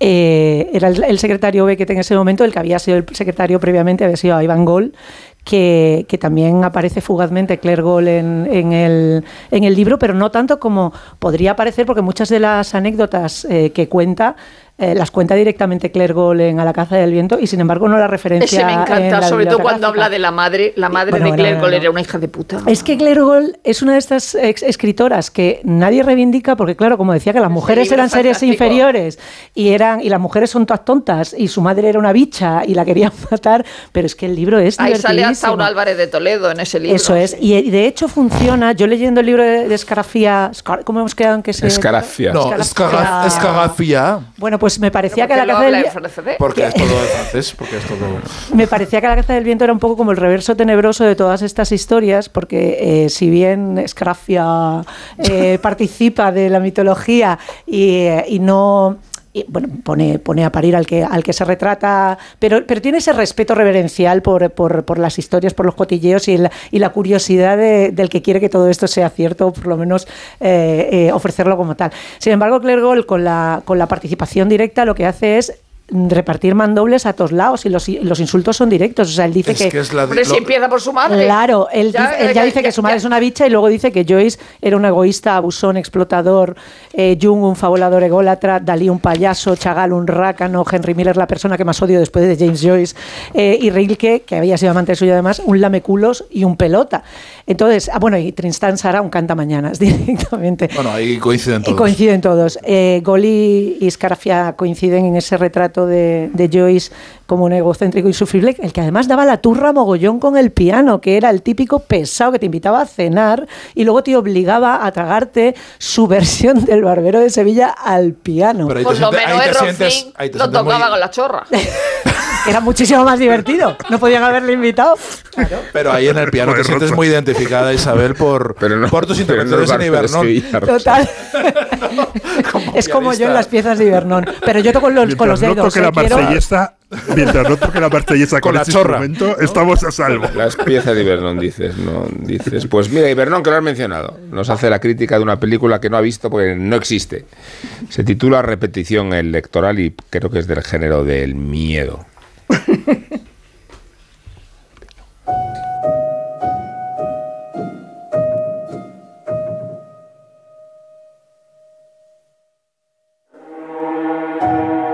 PSOE 113 escaños, Sumar 37 escaños, total 150 diputados, insuficiente para la gobernabilidad del bloque de izquierdas a pesar de la suma de Bildu, BNG o Esquerra Republicana.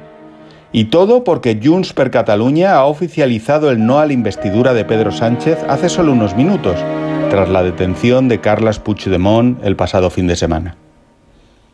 PP 127 diputados, Vox 38, insuficiente para la gobernabilidad de la derecha, incluso con la suma de los tres escaños de Coalición Canaria, el de Teruel existe y los seis del PNV. Total 175, a uno de la mayoría, casi. Es mayo de 2024. Vamos a repetición electoral por cuarta vez.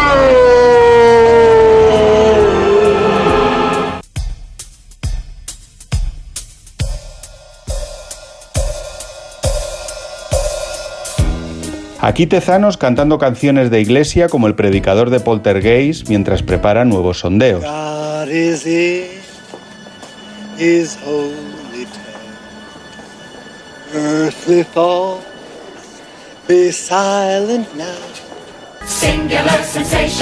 Aquí Pedro Sánchez en su tercera entrevista consecutiva en el Cascabel de 13TV. Pero fíjese, pero fíjese, eh, eh, yo he dicho que eh, esto que, que han llamado algunos medios de comunicación conservadores y también la derecha, el sanchismo. Aquí el silencio de todo un país agotado ya de votar, aunque en 2024, eso sí, haya regresado Albert Rivera al frente de Ciudadanos. ¡Wow! Esa no la vimos venir. Pero es el silencio de una pareja, triste, que se mira a los ojos sabiendo que no va a poder tener hijos, que no pueden tirar adelante una familia. Es el silencio de un autónomo que resignado baja la persiana por última vez de su negocio porque no puede salir adelante.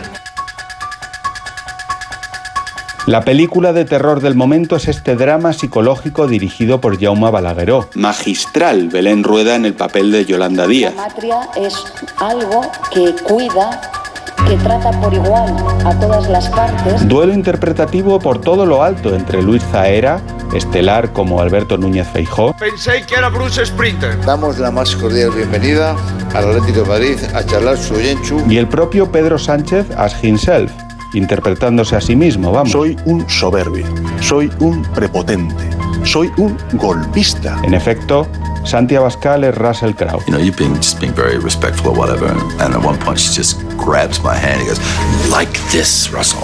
it's like, okie dokie. so, Algunos colegas de profesión han encontrado como yo paralelismos entre esta cinta del cine español que sigue batiendo todos los récords de taquilla con El Resplandor. Ahí están Jack, Wendy y Sally dando vueltas como locos por el hotelito. Wendy es ella, la mujer frágil, una nación extemporánea llamada España, alejada de la civilización, que intenta escapar de sus políticos. Jack Torrance son las elecciones, que siempre regresan para hacer trizas las puertas del hotel, o sea, las opciones de gobernabilidad. El niño no sé quién es. Almeida a lo mejor, no sé, no lo pillo. El caso es que las dos gemelas que dan Yuyu en el pasillo son Vox y Sumar. Eso fijo, vamos. Repetición electoral. Gran peli. No existe aún. La Cultureta, Onda Cero. Ex verano, hoy te digo adiós. Un verano nuevo Me ronda el corazón. le digo adiós sin pena. A la nevera en la arena. Tengo una nueva ilusión. Esta mariposa que me ronda el corazón. Ya está a la venta el extra de verano de la 11. Un gran premio de 15 millones de euros y no viene solo. Además hay 10 premios de un millón. Extra de verano de la 11. Pon un nuevo verano en tu vida. A todos los que jugáis a la 11, bien jugado. Juega responsablemente y solo si eres mayor de edad.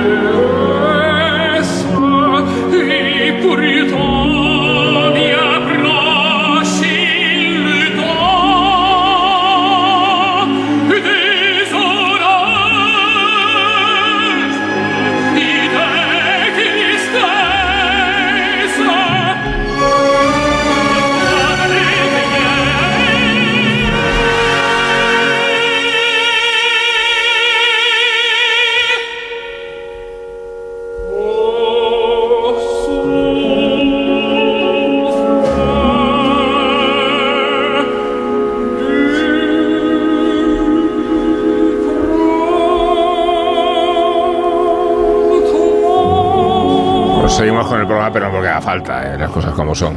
Hablando de música francesa, aquí tenemos a Alfredo Kraus, este gigante tenor canario, en el repertorio que mejor hacía, que era el repertorio francés, cantando Werther de Massenet. Y el piano nos acompaña, de la misma partitura del compositor, porque vamos a hablar de afrancesados, no de nosotros. Se lo preguntaba a Cioran, ¿se puede ser rumano? ¿Se puede ser rumano? Se preguntaba a Cioran, enfatizando sarcásticamente un determinismo del que pretendió escapar exiliándose a otra ciudad, París, y a otra lengua, la francesa. Cioran no quería ser rumano y estuvo a punto de ser español, porque le fascinaban los excesos de nuestra cultura, la ibérica, le maravillaba el éxtasis de Santa Teresa, la locura, la voluptuosidad, pero el pensador recaló en Francia porque era antes un existencialista que un místico. Ninguna ciudad mejor que París para reanimar el nihilismo y para convertir a Cioran en un personaje extravagante de su vasto pasaje y paisaje intelectual. La gabardina y la melena, desordenada, predisponían la teatralidad del expatriado. Rotundas eran sus carcajadas, aunque no las confundamos con expresiones subconscientes de felicidad. Ciudadán la consideraba intolerable, la felicidad. Sostenía que los hombres estamos condenados a vivir porque nuestra lucidez, nuestra conciencia de la muerte no hace otra cosa que recordarnos la fragilidad y el sinsentido, aunque más todavía recelaba de la vida eterna. Que decía Cioran que lo peor del cristianismo es que fuera verdad. Podríamos hablar de Cioran, podríamos hablar de Todorov, búlgaro que adoptó también el francés como su lengua. Podríamos decir que Kadare, que también se exilió en París, nunca intentó escribir en francés y no se explicaba cómo otros pudieran hacerlo. Pero claro, en la semana en la que estamos, digo yo, que tendremos que hablar de Milan Kundera y del exilio lingüístico y de ese fenómeno tan sorprendente para muchos y es como un escritor poder renunciar a su lengua y escribir no solo en otra, sino hacerlo con esa categoría. Así que de afrancesados, Sergio, tú habías propuesto este tema. Sí. De cómo se puede exiliar uno hasta en una lengua que no es la suya, ¿no? Sí, bueno, eso como expresión última del afrancesamiento, ¿no? Que, en Francia yo creo que es el país que más ha dado eh, ese fenómeno de atracción de, escritores eh, no franceses que han adoptado el francés como su lengua de expresión. La lista es muy grande eh, y, y, abarca prácticamente todos los países, es impresionante.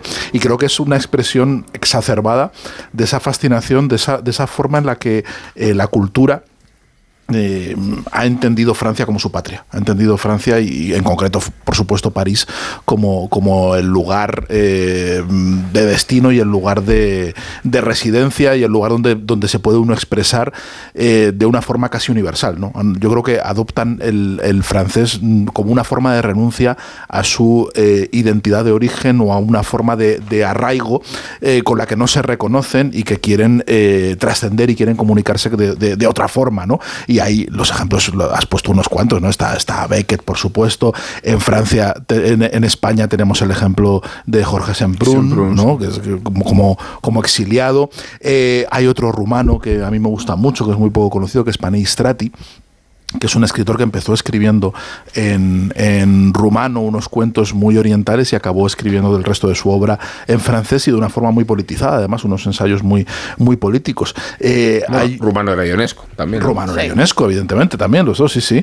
Eh, hay una pulsión del este al, al este Kundera, yo creo que forma parte de, de, esa, de esa emigración de, del este al, al, oeste, que, que, se ve en el cine de Kieslowski también, ¿no? De, esa, esa, fascinación, o bueno, cuando hablábamos de, Chopin, ¿no? del programa que hicimos de, en, Mallorca, eh, de, la fascinación polaca, de la fascinación del este de Europa por, por Francia, que es una fascinación compartida. Yo creo que, creo que hay, algún dicho, alguna frase hecha en, alemán o en algunos dialectos alemanes que dice que estoy en el cielo como en Francia. Y, Francia es como el referente prácticamente de, todos y en España esto lo hemos vivido mucho porque el ideal progresista o el ideal liberal y transformador eh, español siempre ha mirado a Francia y siempre se ha comparado y, el proyecto político ha intentado hacer de España una especie de Francia incluso en el paisaje. Incluso a la hora de, lo, que se ha lamentado es que eh, España sea seca y no y que lo verde no empiece en los Pirineos y se ha intentado que, todos los desde los ilustrados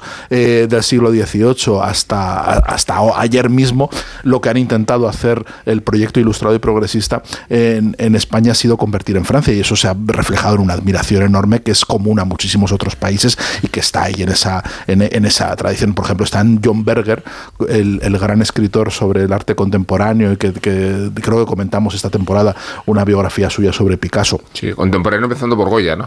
Sí, sí, sí. Y autor, y,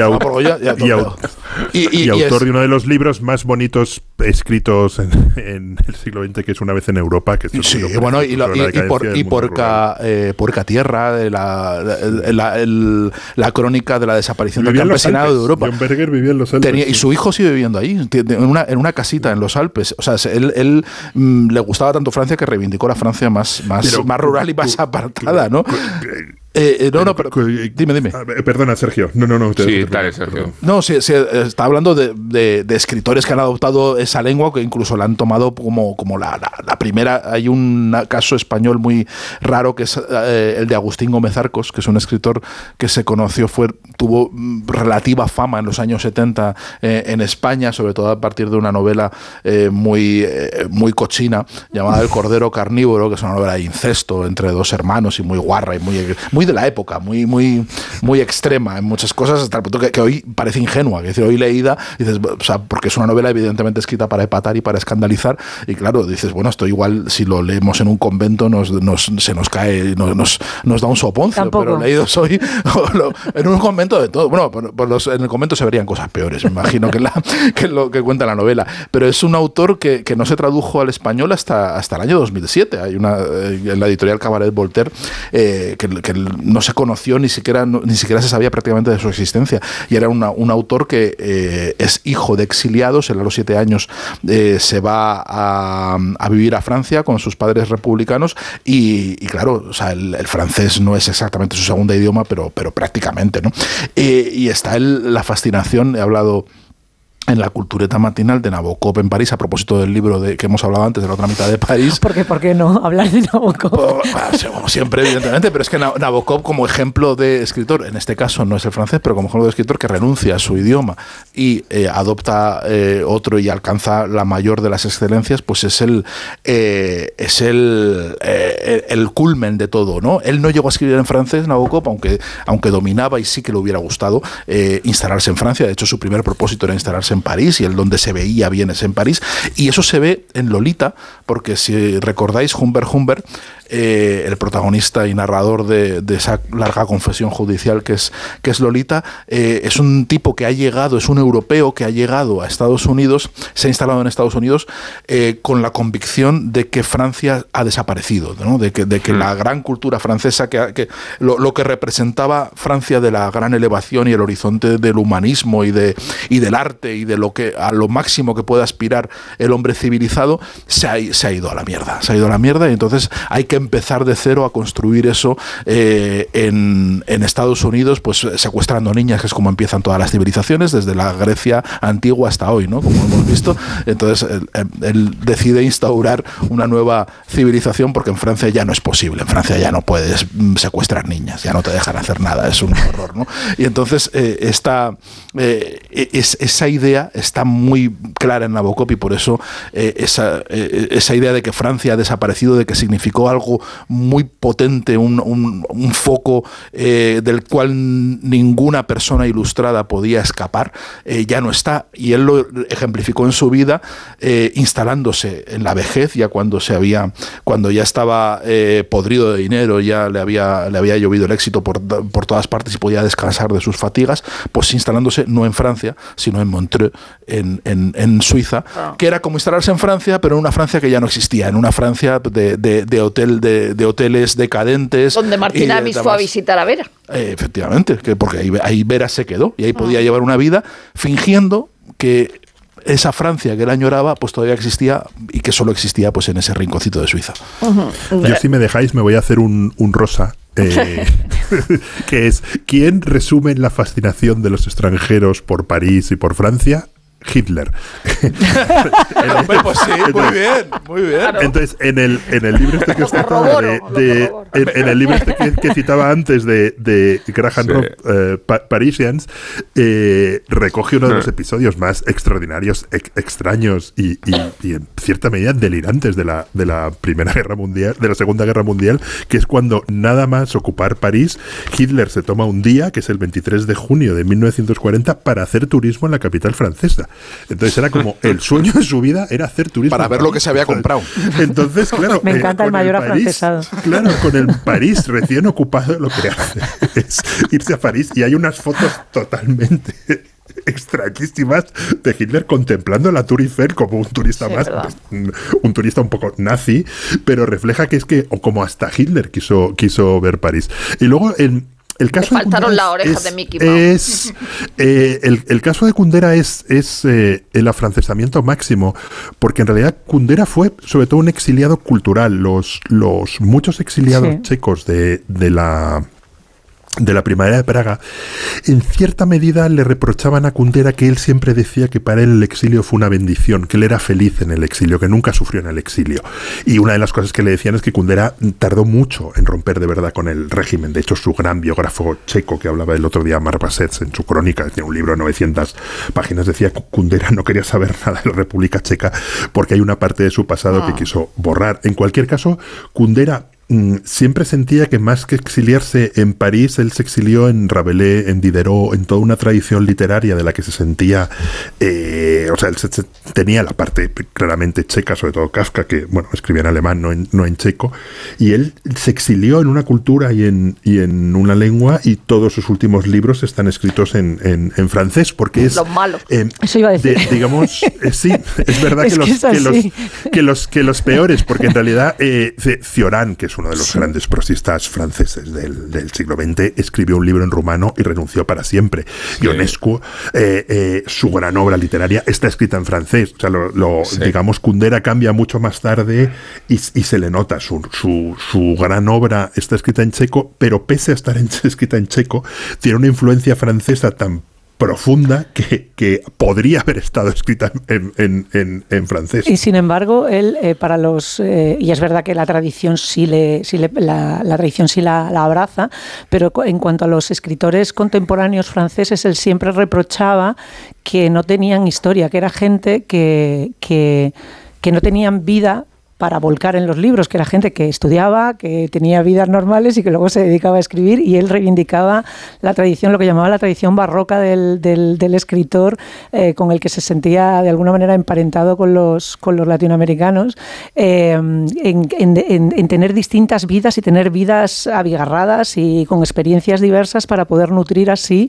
su- su- sus historias. A mí me pasa lo mismo que, que- que haciendo eh, recopilación durante la semana me he dado cuenta de que ninguna de las obras que he leído de Kundera, que hace mogollón de tiempo que no, no lo volví a leer, o sea que es una, una lectura como que está muy anclada en un momento determinado de la vida, pero son todas obras escritas en checo, o sea, la broma... Que además tú, eh, que además tú leíste en checo. no, claro, Obvio, hombre. Y en, y en Praga, sentada en, en el puente de Carlos, ¿sabes? Allí, con las patitas colgando. Eso es, y muertita de frío. Pero, pero sí que es cierto, son eh, las obras fundamentales, la del niño poeta, la del. el- el- el- es, son obras, eh, eh, o sea, no, no están escritas en francés. Yo no he leído nada de Kundera en, en francés, la verdad. O sea, Yo la última pero- novela, que me la compré en francés antes de salir en... La que salió en 2014. Sí, la, sí. Y, y la verdad es que no, no, no me gustó mucho y soy bastante kun- kunderiano. o sea, que es un Ahí sí que hay una distancia un generacional, ¿eh? No sé, de, o sea, ya sabemos que Sergio y Isabel son más jóvenes, pero por generación, Rosa, Will y yo tendríamos que ser muy kunderianos, ¿eh? Pues, Mucho, ¿eh? Pero, Pero la sí, insoportable pero la muy ha leído todo el la mundo. es para todo el mundo. pero es una querencia No, digo, de la el impacto, el adolescencia. impacto de Sí, Kundera en es nuestra eso, es de la adolescencia. El impacto Claro. de Kundera en nuestra generación. Hombre, ya, ya sé que el, Claro. el, el por sobre todo le, le- se trasciende en nuestras tres biografías. Sí, sí, Eh, yo no, pero me que- pasa lo mismo que ¿Y con, otra? Que con Ayn Rand. O sea, a mí Claro. no se me ocurre leerme a la Eso Ayn. Rand ahora, aunque la redite. Pero ¿por qué mezclas a Ayn Rand con, Kundera. Pues porque hay gente que lees en una época y luego no la vuelves a leer. O no lees nunca No, también. no, no, pero no pasa como con el Main Camp, pues no, lo no, lees cuando estás. olvidado. Se nos ha olvidado Samuel, Be-. Samuel Beckett. Samuel Beckett es- es- escribe ya esperando a Godot en, en- En en francés. francés. Sí, sí, Sí. Y, y él dijo que prefería Francia en guerra que Irlanda en paz. Pero O sea, tiene mucho más mérito porque Samuel Beckett, claro, Samuel Beckett renuncia al inglés. quiero decir, Claro, claro. que- Él no, tenía, no estaba obligado. que renunciar, renunciar al rumano se entiende por motivos casi mercadotécnicos. Dice, yo me meto aquí en este mercado para que me, la- me leo en francés para que la gente me lea. Pero, pero él eh, casi da un paso atrás. Ya, Realmente ya, ya, pero bueno, Otro- hay más casos como el de Agatha Christoph, como el de Jonathan Little, el de... Jonathan Little es- eh, es un buen ejemplo, es- sí. eh, Sí, con la... Le bien, bien. sí, es- Oscar es- Wilde escribe Salomé en francés eh, porque no se puede estrenar y luego, y luego tenemos un español que es Jorge Semprún. Se lo ha mencionado Sergio. sí, Sí. luego... eh, eh, es verdad que el caso del, del inglés es más común. Pero el caso Semprún de, las dos, ¿no? No, no, claro que Porque escriben las dos. La autobiografía de Federico Sánchez está escrita en, en español. Sí, Sí. claro, porque se agita para España. Pero yo, ante tanto afrancesamiento, y Ya es que ya es está verdad bien, ¿no? Que ya está bien. está bien, ya está bien. España, quiero- Fernando VII. Quiero recordar eh, bien, eh, eh, contra los franceses, el libelo, ¿no? que apareció en 1980 Está sí, bien. en anónimo, pero en 2016 Lo, lo reeditó con su nombre de autor, con Manuel Arroyo Stephen, que divertido, o sea, es tan erudito como el, como el libro de París, pero metiéndose con los franceses. Y entonces, claro, eh, eh, los franceses han conseguido que su historia de la literatura cuente y sea importante en Europa, a, pesar de no tener verdaderamente una literatura propia en el gran sentido de la palabra. La literatura de España ha creado géneros como la picaresca, la poesía mística, el romancero, un teatro nacional, personajes como Lázaro, la Celestina, Don Quijote, Don Juan, Segismundo. Y parecida enumeración podría hacerse en Italia, en, eh, en Alemania, en Inglaterra. Dice, pero a los franceses, ¿qué les queda después de casi seis siglos de literatura? Y luego tiene. tiene Contra a- hay una parte que me, que me gusta más que dice, uno no puede dejar de preguntarse qué hubiera sido de la cultura francesa si Francia, en vez de estar situada donde está, hubiera estado situada en Australia. Probablemente no habrían Claro. superado todavía aquella gloriosa Edad Media de los troveros. Hubiera sido un límite, sin duda Pero y este libro se recibió, en 1980 se recibió con mucho regocijo. Porque Sí. eh, eh, no es solo la invasión... Un exorcismo era. Claro, no es solo la invasión napoleónica de España, es que en los 80 España tenía unos señores que tiraban lechuga a, los- a, los- a las Lo de la- los carreteras. camiones de fruta. La policía no ayudaba con ETA. Sí. Es decir, que tenía ese. Luego, hace poco, que eso ya fue hace poco, eh, y ya se nos reverdeció, eh, una señora va y dice que si Rafael Nadal se eh, eh, toma sustancias. Pues claro, Pero, hay, hay Rosa- un odio a los franceses Rosa, pero ese en odio España no es solo que tiene gracia. Y también es Gracias, un, pero- es un odio no que es normalmente propio- hay veces que también está, orientado y está promocionado a, a quien le, le interese. Y el siglo XIX Que no le ha es un gustado a Rosa que el no- que- del programa. que no está, que no, No, no, solo doy la otra, la otra Rosa, que no, parte. que Con no la es- distribución no es propio- provincial, No es algo Sí. Propio de ¿Te va a solo de gustar a mí España. ese no? Que no estoy diciendo- No me va a gustar a mí que no, que no lo hemos no- nombrado a que no y Rosa, que no lo que también digo, sale. que lo que digo es que lo no es, no es un, un odio exclusivo de, de- Ah, claro, de- de Alemania España. es la que más lo odia. Y en, y en Estados Unidos hay un, hay un chiste de los Simpson Italia. en el cual sale un super malvado que está intentando lanzar un misil ¡Uh, eh, la, la! un, un misil desde de sus, desde sus guardias, una especie de Elon Musk que está intentando lanzar un misil Sí. eh, a un país de Europa y le pregunta a Homer Simpson, que lo tiene de dice, Homer, ¿cuál es tu país menos favorito, Italia o Francia? Dice, pues... eh, Dice Francia, dice jeje, casi ninguno dice Italia. Dice, "Es que es- Pero como dice, como dice Manuel Arroyo Stephen, su la vanidad de Francia fue siempre mayor que su talento. Desde luego eh, eh, va contra todos, contra el teatro, contra Corneille, contra la pintura, sobre todo la pintura rococó, contra Voltaire, contra los ilustrados, contra la revolución, contra Napoleón, al que llama esa vedette sangrienta, Sí. contra la novelística Oye, del ese- 19. pero es que ese odio, esa vena, ese odio, y ese, esa ese vena odio, antifrancesa de Francia, No, de Rosa, eh, ¿de dónde no, es de Manuel Arroyo Stephen. Que no está mal el balance que hace, además. pero, ¿eh? pero yo creo que además es un, es- Yo me excito con cada nombre en lugar de deprimirme. Es, es que es, es una expresión también de la admiración. Es Sí, sí, puro celo. Es puro. es. es- es- Hombre, vamos, claro, lo que es rabia, él. es rabia pura y Eh, dura. Eso lo reconoció, lo reconoció No, Manuel Arroyo Stephen cuando le hizo una entrevista a Félix de Azúa Sí. hace años. Ya me gustaría ser francés, terminé Claro. diciendo en la entrevista, apócrifamente. Bueno, eso es, como libelo, cuando la guerra de Irak. ¿Os acordáis el cabreo que se cogieron los, los, los americanos porque Sí. los franceses no entraban y cambiaron el nombre de las patatas fritas? Para mí, ot- aparte de Hitler, Pero otro resumen Liberty de la Fries. fascinación. Aparte de Hitler, ¿no? Esta, esta- esta aclaración, William, perdóname. Aparte de Hitler, ¿no? Claro. Hitler, otro resumen de la fascinación de la fascinación de los de, de los mm, internacional por París y en Emily este in caso, Paris, de, por lo- ejemplo. de los americanos Lo va a decir, lo es, va a decir. es este párrafo del principio de un cuento de Francis Scott Fitzgerald que se llama Un penique cansado que está en Pizcas de Paraíso que dice la parrilla del Brix de París es uno de esos lugares en que ocurren cosas como el primer banco de la entrada sur de Central Park o Herring en Illinois allí he visto romperse matrimonios por una frase irreflexiva e intercambios de bofetadas entre una bailarina profesional y un varón inglés y sé personalmente de al, do- de al menos dos asesinatos que se hubieran cometido allí si no fuera porque porque era julio y no había sitio. Incluso los asesinatos requieren cierto espacio y en julio no hay sitio libre en la parrilla del Brix de, de París. Yo creo que este maravilloso párrafo de Scott Fitzgerald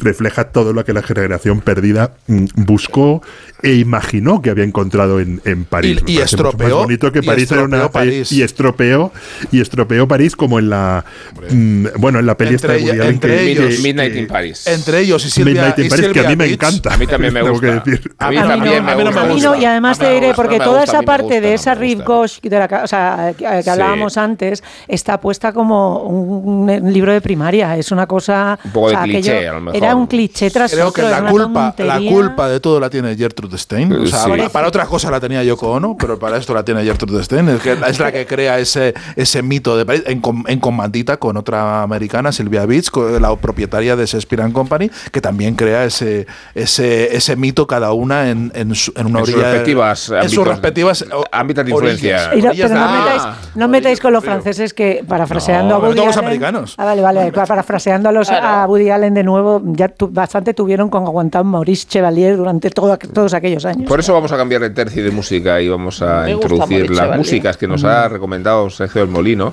Bueno. Curiosamente con Trust, que es el- la gran novela de Hernán Díaz, que es un argentino que ha escrito en inglés. Trust se llama, se ha traducido en España como libertad. No te quedes así. No, se- pero se- es el grupo, el grupo Trust y la canción se llama Antisocial. No sé si que, la que- que ya lo sé. Que Ah, sí. vale, vale, Pero que, que la- la- el, que el grupo se llama Trust y, y la canción Antisocial. Que sí, que sí, es una variación de cómo No, un escritor argentino termina escribiendo inglés. Eh, Trust se llama la novela. Eso es. Libertad en. No sé por qué se ha traducido. No, Fortuna en español, no sé por qué. Fortuna. Fortuna, ¿verdad? No lo sé. No se sabe, ¿no? Bueno, vamos con, con Antisocial. Tu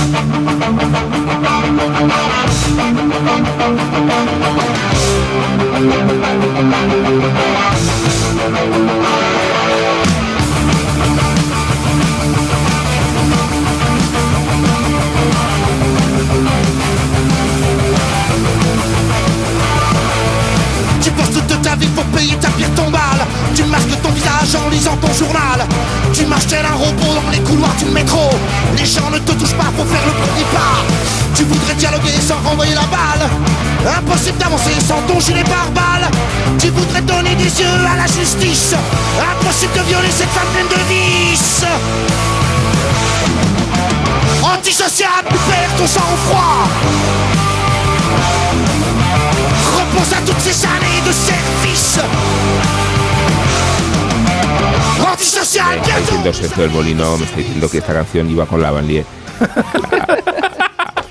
y lo podemos, No. ent- lo podemos entender, así que vamos es el a. heavy que hay dentro de Sergio. Sí, esto, entonces- esto era, era el punk, el Sí, punk de la verdad. Así que vamos a poner la Plash, que es la canción que ha elegido Isabel Vázquez, que es de Maggie Lafoe, y entonces quedamos mejor. Así mejor, mucho mejor. Así mucho sí. más al tono con esta parte del programa. Mucho más, así mucho mejor. Está cantando la propia Isabel en uno de sus micrófonos, porque actualmente sí, tiene porque tiene siete 20. micrófonos.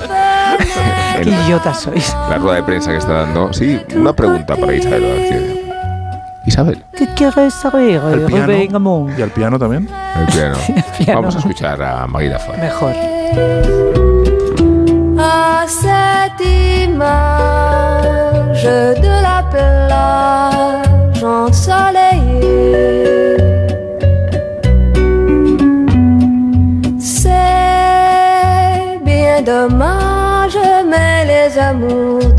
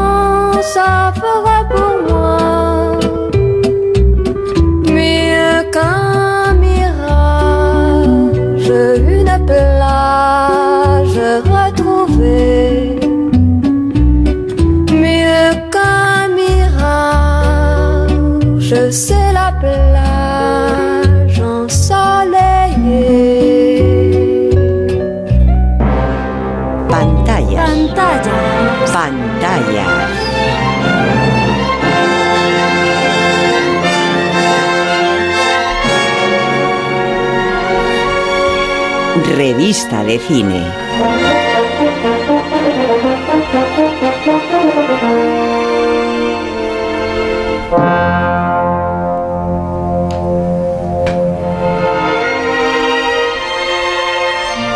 Guillermo, en tu retiro forzado, eh, ¿sigues viendo Justified o has encontrado otras? Sigo, eh, sigo otras- viendo Justified y me he visto la serie de la que voy a hablar porque hablasteis mucho de ella la semana pasada. ¿Cuál? Eh, Poquita fe.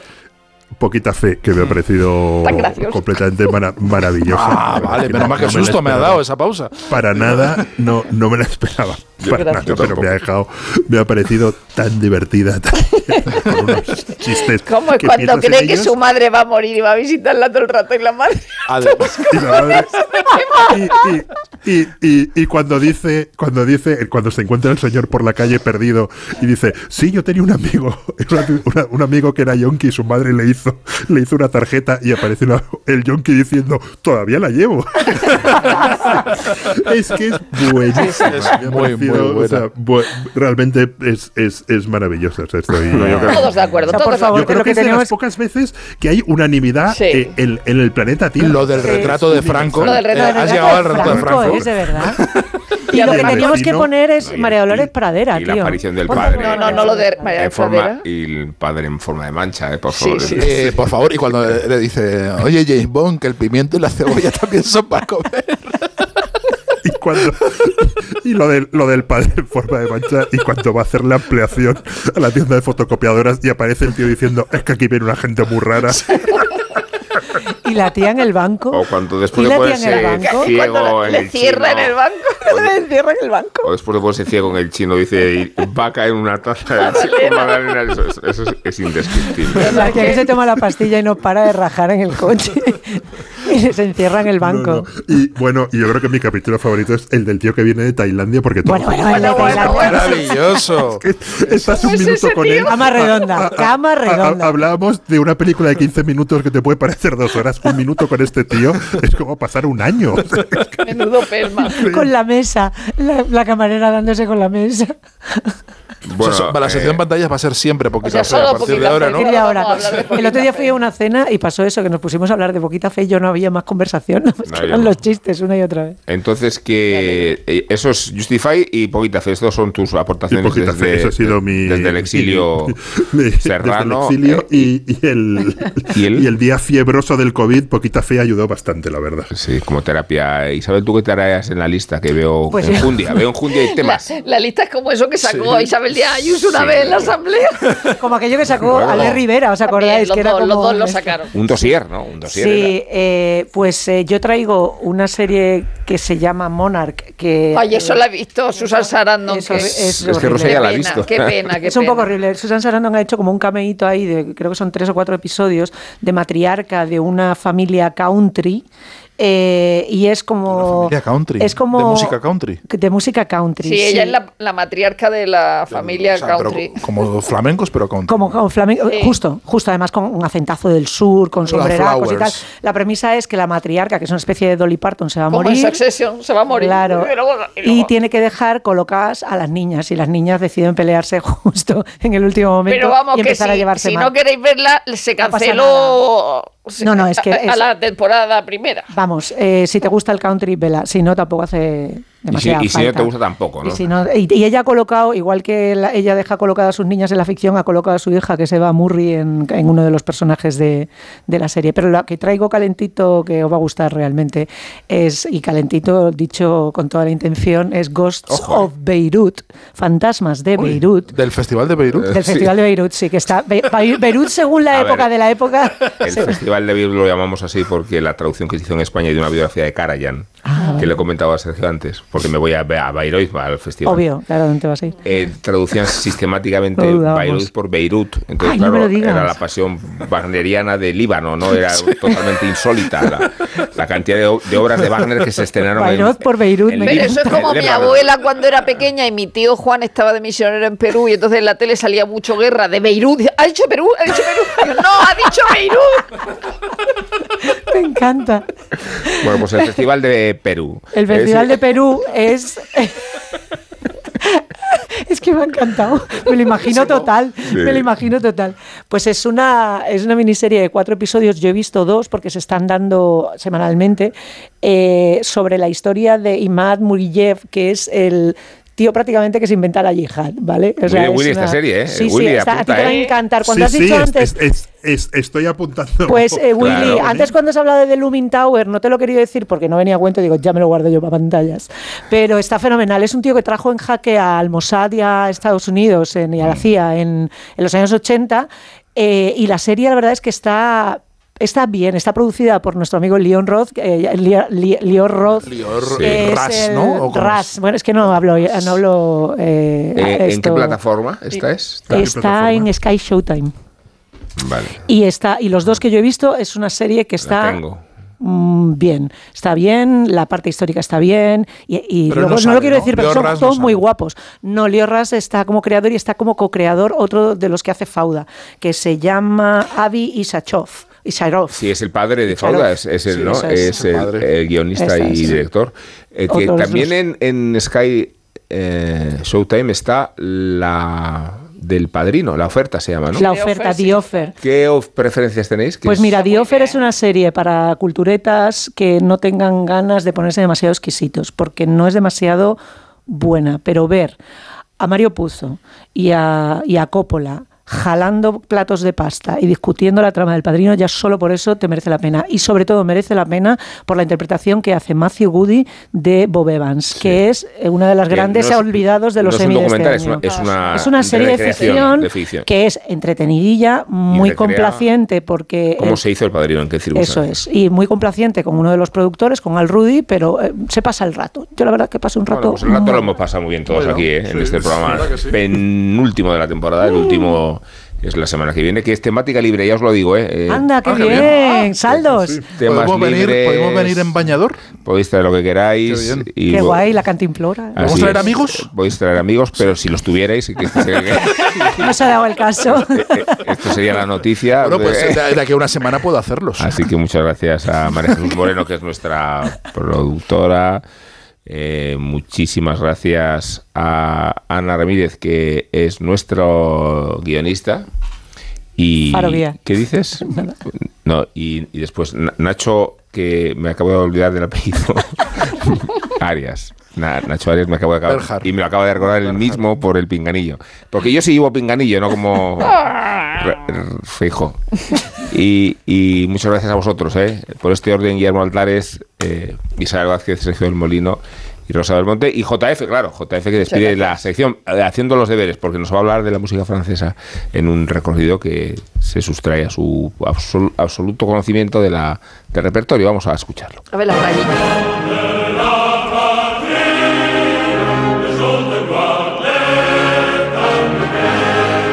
Oficialmente este es el himno de Francia, pero yo creo que hay muchos que en realidad piensan que es este otro.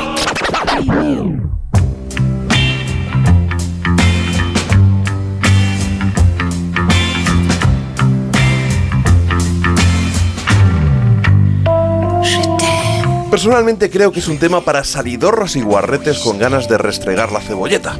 Que diría el gran Felipe Me cago en la leche cabrerizo, experto en la música francesa de los 60 y que además de su divertidísimo y edificante podcast Psycho Beat, acaba de publicar con su editorial una reedición ampliada de los diarios de Jane Birkin. Esta bella y sugerente muchacha que canturrea y susurra en esta tonada que en realidad fue escrita para Brigitte Bardot. Jane Birkin convivió 10 años con el enorme Serge Gainsbourg en un romance que transitó de lo tórrido a lo tormentoso.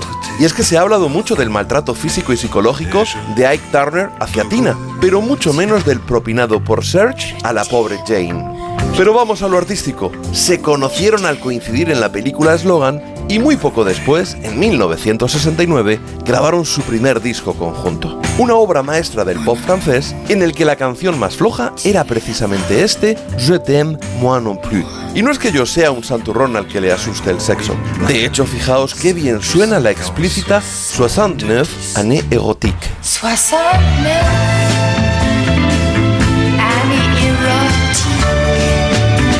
Es que la voz dulce y a veces quebradiza de Jane Birkin le venía al pelo al talento y orfebrería pop de Serge Gainsbourg.